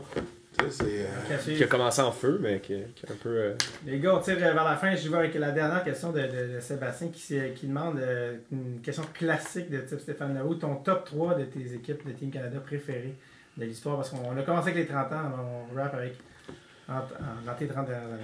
Ben, ou, ou plus. Écoute, je pense que la meilleure équipe, OK, celle qui a été, en termes statistiques, la meilleure, c'est 2006. On a donné 6 buts en 6 matchs cette année-là. là. Tu sais, je veux dire, l'année après. Mais 2005, à cause du Dream Team, c'était vraiment quelque chose, là, avec. Bergeron, Crosby et tout ça. 95, elle était très bonne. Écoute, 49 buts en 7 matchs. Euh, L'avantage numérique marchait à 47,2% Alain Rajotte s'en vante encore d'ailleurs parce que c'est lui qui était en charge de l'avantage numérique à ce moment-là. Je salue Alain. Euh, mais tu sais, je veux dire, c'est, euh, c'est- ça a été trois bonnes équipes. Quand tu regardes l'équilibre, tu sais, la formation de l'année passée, il n'y avait pas de grande vedette, mais au point de vue équilibre, travail d'équipe, ça a été super bon. Euh, écoute, la meilleure, tu sais, en termes statistiques, c'est 2006 la meilleure. Ouais, c'est ça qui est drôle parce que je suis content que t'en parles parce que les gens euh, sûrement pensé 2005, 2005, mais non, en termes. 2000 moi, j'ai toujours dit, Brent Sutter en 2005, zéro mérite. Parce qu'il y avait l'équipe de Mario Durocher de l'année d'avant qui revenait quasiment au complet. Plus OK? le record, mais ouais. Puis écoute, on lui a donné en plus Patrice Bergeron qui avait une saison dans la Ligue nationale, Crosby à 17 ans. Écoute, on aurait ouvert la porte les trois, on aurait gagné. Je veux pas. Ouais. 2006, il est revenu comme coach. Là, il y a du mérite. Ouais. Là, il a vraiment fait quelque chose avec cette équipe-là. Puis tu sais, Ouais, euh, alors, écoute, 2005, 2006, 2005, 1995. Qu'est-ce que t'as hâte de voir euh, cette année au championnat, mon petit Chucky? Ouais, évidemment, moi, les, les, les, les choix du Canadien, je vais, je vais être très, très, intri- très intrigué. Euh, mes Tchèques. J'ai très hâte de, de voir mes Tchèques. si les Tchèques Et- gagnent une médaille, je vais bien en faire un. autres. Parfait. yes. Parfait. Et il y a toujours une surprise. À chaque championnat mondial, il y a un gardien obscur qui vole le spectacle. Euh, C'était. Gutslevskis Ouais. euh, il y a quelques années. Godla, Godla. Godla, Godla. du tournoi puis qui n'a jamais été repêché dans la Ligue nationale. Moi, j'ai hâte de voir-? Slovaque. Slovaque. Slovaque. Slovaque. Slovaque Mais- avec Martin Rivaille. Vous allez voir, c'est peut-être déjà sorti au moment où ça passe, là, mais on a fait un quiz euh, sur le web à RDS, mon fils contre moi. Je trouvais que je m'en embarquais dans quelque chose de glissant parce que si je gagne, c'est normal. Si je perds, je suis un beau cave. Mais finalement, je l'ai gagné. Là, mais les, les gars qui avaient préparé les questions, il y en avait quelques savonneuses. Puis ça, c'était une des questions. Le seul joueur qui a été MVP du tournoi dans les dix dernières années qui n'a jamais été repêché dans la Ligue nationale. Et c'était lui. Ouais, moi, j'avais donné le, défend- le gardien suisse, le Benjamin Cons. Mais il n'a pas été MVP du tournoi. Mais Denis Godla a été MVP du tournoi et n'a jamais été repêché. Alors, Donc cette année, le prochain gars de là, j'ai hâte de voir. heureusement, mon fils l'a pas eu non plus. Mais c'est tout le temps un- tout le temps un beau tournoi, il y a des émotions, tout ça. C'est surtout qu'il se passe quelque chose de. Ouais. un- une espèce de drame. Ou, je sais Ouais. pas s'il va en avoir un cette année, là, tu sais, mais les, les, les buts, tu sais, comme. Tu sais, Steenbergen l'année passée, un- sais, qu'est-ce qu'il faisait ça glace avec deux minutes à jouer? C'est le 13e attaquant, il n'y a pas un but dans le tournoi. Le coach n'envoie ça glace, c'est 1 à 1, deux minutes à jouer. Il compte. Ça arrive juste dans ces. Ouais, Pourquoi? Déjà qu'il compte, c'est extraordinaire, mais qu'est-ce qu'il faisait Qu'est-ce ça qu'il fait là? tu sais, je veux dire, c'est ça l'affaire aussi, l'histoire, tu sais, c'est comme un, un feeling de coach qui l'envoie sur la glace. Pourquoi? On le sait pas. Qu'est-ce qui passe dans la tête du coach à 2 minutes 15 pour dire, tiens, je vais embarquer mon 13e attaquant, un goal dans le tournoi. Ouais, le, le but de- le but d'Eberle, le défenseur Ben ouais. qui décide de se lancer sur la rondelle. Kulikov. Kulikov. Dimitri Kulikov. Qui se couche sur la rondelle. jouait à Drummondville dans Oui, le temps. Lui, ben il oui. voulait geler la rondelle, il savait qu'il restait plus de temps. La rondelle glisse à côté de lui, puis on marque le but. Tu sais, je veux dire, il s'en rappelle encore, il va s'en rappeler toute sa vie. Le Fleury qui compte dans son filet. Euh, je veux dire, la, la séance de tir de barrage de Jonathan Tate. John Slaney en 91. C'est dans capsule, ça aussi. Les gens l'ont oublié, vous n'étiez pas au monde, là, mais allez voir ça. On va aller voir les les capsules. mais non, mais John Slaney, là, les gens l'oublient, là. Il s'était passé un drame cette année-là aussi, c'est que fallait que les Russes égalent ou perdent pour que le Canada ait une chance. Et le match de la Russie se jouait dans un autre aréna et avait commencé à peu près en même temps, mais le match, les matchs, ils roulent pas à la même vitesse exactement. Et ils se sont fait compter un but, les Russes, à 19,59. Une seconde. Ils ont tombé sur un match nul au lieu d'une victoire. Dans ce temps-là, il n'y avait pas de match de médaille d'or. Comme je vous dis, c'était le total des Mhm. points au bout de ces matchs. Et là, les joueurs canadiens sont sur le banc. Il reste 5 minutes. Et là, ils apprennent sur le banc que les Russes ont. euh, ça, c'est en 90, que les Russes ont égalé leur bat, se sont fait égaler un but. Écoute, ils sont même allés revoir aux vidéos dans le temps pour être sûr que le but était bon, même s'il n'y avait pas de reprise vidéo. Ouais, c'est ça. Et parce qu'ils ont donné un but à une seconde de la fin, le Canada a gagné son match avec Stéphane Fizet devant le filet, puis ils ont gagné la médaille d'or. Tu sais, c'est des affaires comme ça qui se passent. quand Tu t'inventes des façons de gagner. Puis tu as le contraire. On a inventé une façon de perdre en 2011. Ouais. On a donné 5 buts en troisième période contre les Russes. Ouais. Ça faisait depuis 1989 128 matchs que le Canada n'avait pas donné 5 buts d'une période. Tu donnes 5 buts en finale de la médaille d'or quand tu mènes 3-0 après 2. Les World Juniors, c'est une équipe rame narrative. C'est ça. c'est... Donc, euh, est in cette année, encore une fois, ça va être encore. euh, L'histoire va s'écrire. Et c'est quelle date que ça commence, Stéphane? 26 décembre, les premiers matchs. Euh, dans le tournoi comme tel, on a 24 matchs à RDS. Il y en a quelques-uns à cause de conflits d'horaire avec les Canadiens qu'on fait pas. Ils sont tous à RDS ou à RDS 2, sauf le match du 31. Vous devez le mettre à RDS Info Oh, contre la Russie parce qu'il y a un match du Canadien, puis je sais pas si c'est sénateur en même temps, en tout cas, mais vous allez tous les voir à une des trois antennes, ça c'est sûr, les matchs importants. Puis ça euh, finit le 5 janvier. Il y a l'abonnement en ligne aussi qui est intéressant Ouais. pour les gens pendant le RDS tournoi. direct, Euh, tu peux, si tu euh, veux t'abonner pour ouais. euh, le mois, ce serait le ça. bon mois où Ça le faire. exact, exact, exact. Et on regarde évidemment les petites capsules. On a parlé qui Écoute, sont des, des petits Il y, en a, il y en a 30, là. Voyez ça comme 30 documentaires de 3-4 minutes. OK? Avec des bons, des bons options, avec des entrevues. Tu sais, on a parlé, moi, j'ai fait beaucoup d'entrevues pour le projet. Il y a Michel Lacroix, Normand Flynn, mais il y a aussi quelques capsules qu'on est allé chercher nos boys à RDS qui ont joué. Marc Oui. Denis, Denis Oui. Gauthier, Oui. Stéphane Fizet, Steve Bégin. Euh, il y a même dans la capsule de 2011, on a une entrevue, on a un petit bout d'entrevue, je pense, avec euh, Kuznetsov. Alors, tu sais, qui, a, parlé que lui, c'est la plus belle période de sa vie. Il a 5 buts en troisième période. Je pense que maintenant, c'est peut-être celle où il a gagné la Coupe Ouais, c'est, euh, ça, ça vaut la peine. Là. Puis Ouais. je vous le dis, la façon, vous allez en cliquer une, vous allez, c'est le fun, on va en regarder un autre, on va en regarder un autre. En tout, là, c'est 100, 110 minutes de contenu. C'est presque deux heures de contenu quand tu additionnes la durée des. Si vous n'aimez pas ça, le championnat du monde, allez pas là. là. Mais si vous aimez ça, là, je pense vous êtes- qu'il y a des gens qui écoutent. Si vous êtes là, rendu ici dans C'est l'épisode. ça, regardez-les, là, ça, ça vaut c'est vraiment Le, peine. le matin du premier match Ben oui, du c'est- tournoi, c'est je pense qu'on se les claque pour se L'histoire mettre- d'Angelo Esposito, euh, tu sais, je veux dire, c'est-tu des, des, des classiques comme ça, là, tu sais, les Suédois, Zibanejad qui donne une première médaille d'or à la Suède dans, dans un match où c'était 39 à 4 les lancers après deux périodes, tu sais, je veux dire, c'est tout ça d'affaires de même que, ah oui, c'était comme ça que ça s'est passé, les gens oublient, nous on est dedans souvent, là, mais... Mais c'est encore des, des souvenirs. À chaque année, c'est des souvenirs qui se C'est ça, c'est ça. Le Steenbergen, dans 10 ans, moi, je pose encore la question aux jeunes aujourd'hui, c'est quoi votre meilleur moment? Ils me répondent quasiment tous, c'est Burley. J'ai même, Lafrenière m'a dit ça, je dis, écoute, minute, t'avais 7 ans quand. Il dit, non, non, et je le regardais, puis il dit, Maxime Comtois, il m'a dit, mes parents m'avaient réveillé avant le début de la troisième période, et je dormais pour regarder, tu sais, alors, eux autres, mettons que ça passe encore. là. Mais quand je vais faire ces entrevues-là dans 5 ans, là, ça va être le but de Steenbergen. là.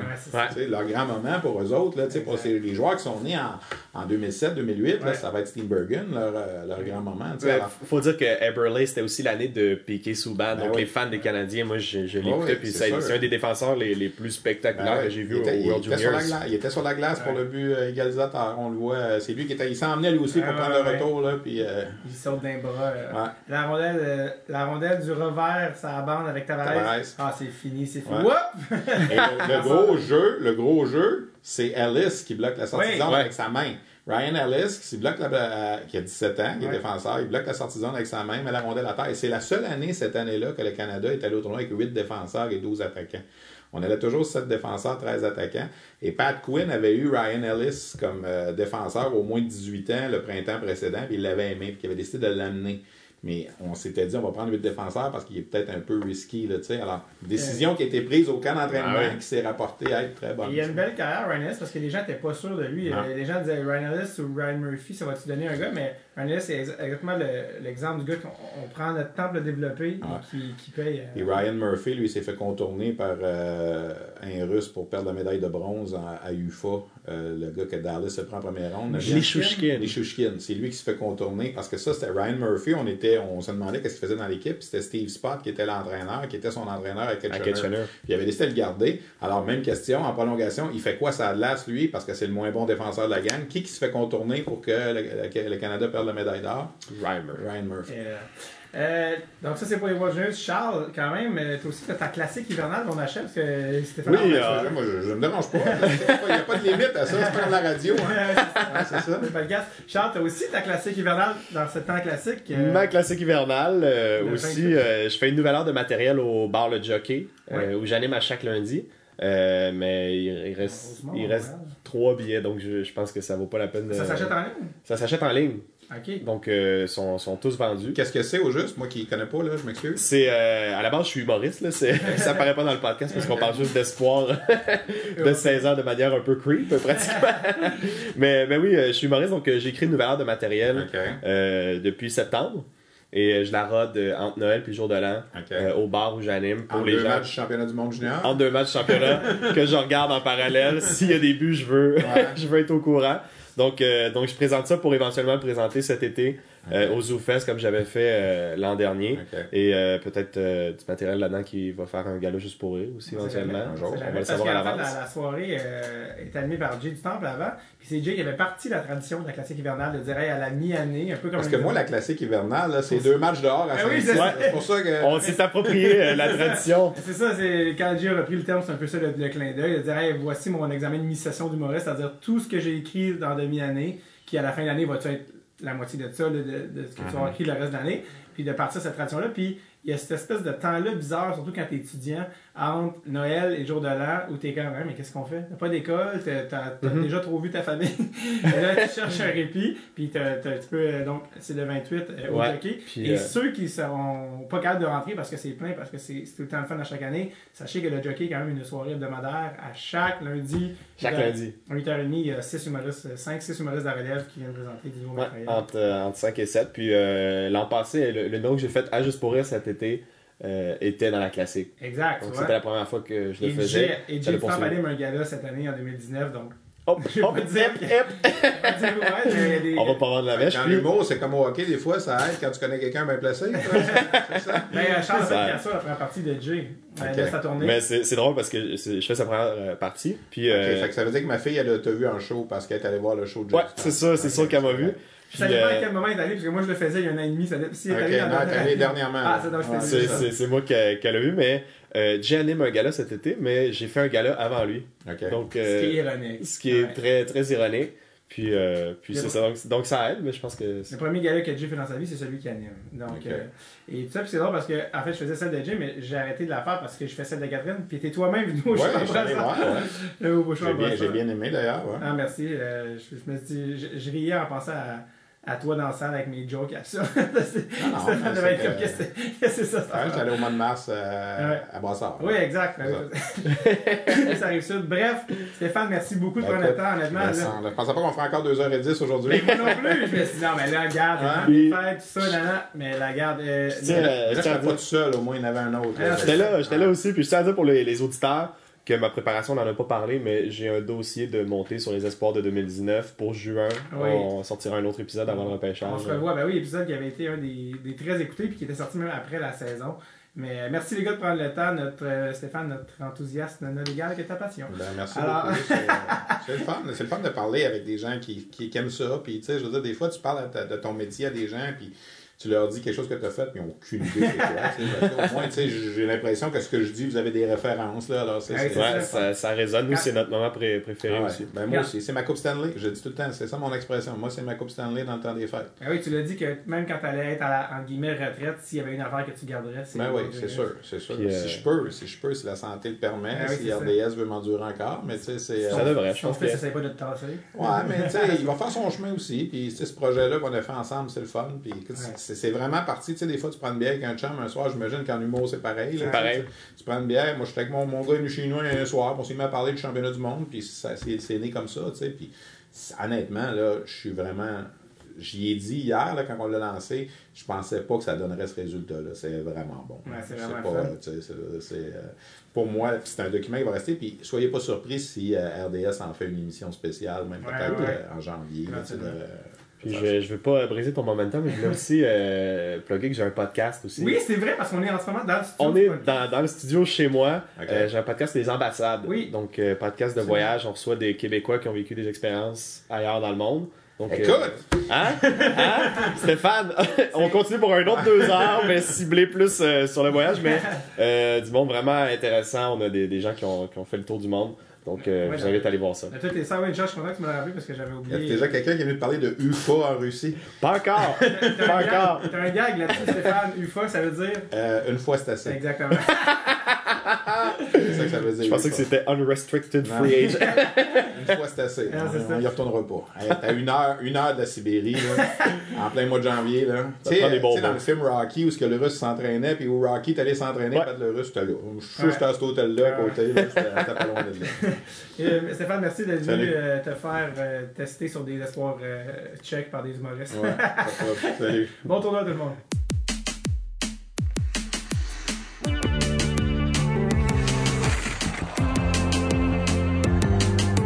Merci à Monsieur Stéphane Leroux d'être passé au podcast. Sa passion est inégalée. Merci à Charles Pellerin qui a travaillé comme un défoncé là-dessus. Allez voir Charles Pellerin au jockey si c'est pas le 28 parce que c'est sold out. Retournez à sa soirée un lundi soir. C'est une des meilleures soirées d'humour à Montréal. Quant à moi, allez écouter euh, ma chanson de Noël, Noël, Noël. C'est vrai. Noël, Noël, disponible sur iTunes, Spotify, tout ça. C'est une chanson de Noël ludique qui sera vous mettre dans le temps des fêtes et qui sera faire pleurer les enfants dans l'auto. Donc, euh, écoutez ça, ça, c'est ça. C'est tout ce que j'ai à dire. Écoutez ça. Donnez-moi des nouvelles. Si sont bonnes, je vais pas avoir des nouvelles, c'est des mauvaises, mais juste des bonnes nouvelles. Non, mais je vais prendre un moment, euh, sincèrement, pour vous souhaiter un joyeux Noël de la part de toute l'équipe de Dreadful producer Tom, moi-même et mon frère aussi qui fait le booking de Calgary. Merci sincèrement de suivre le podcast. Ça nous touche comme vous avez aucune idée. Votre passion, votre enthousiasme est débordant et puis euh, on met beaucoup de travail puis de temps et d'heures là-dedans, mais vous nous le rendez sincèrement. Donc, joyeux temps des fêtes à vous. On apprécie sincèrement votre présence. Le podcast revient en ondes le, le 7, j'allais dire le 17, le 7, il faut pas partir trop longtemps, 7 janvier 2019. Évidemment, évidemment, si vous êtes membre Patreon, vous allez avoir accès aux épisodes d'avance et d'autres petits candy candy dans votre bonne Noël. Hein? Que comme un enfant du divorce, vous allez avoir beaucoup trop de cadeaux de trop de personnes pour combler des carences émotives permanentes. Donc, euh, non, je fais des blagues, mais euh, je vous souhaite aussi une excellente année 2019. Euh, on a eu une super année 2018. Je vous souhaite de, vous fixer des objectifs irréels. Parce qu'en 2018, euh, nous, on- on est allé en Suède voir Peter Forsberg, puis ça a été une année vraiment incroyable. Puis euh, c'est parti comme une joke, puis on s'est dit ça se fera jamais, mais on l'a fait. Puis dites-vous que si ça fait pas un peu peur, c'est que c'est pas assez pour vous, c'est pas assez challengeant. Donc euh, j'espère que vous allez avoir des, projets qui vont autant vous passionner que nous. Merci de nous permettre de, de réaliser les nôtres et de- en fait d'être dans nos projets, de vous être une partie intégrante de l'équipe. On fait ça ensemble. Merci beaucoup. On se voit l'année prochaine. Bonne année 2019. Merci. OK. Bye bye now.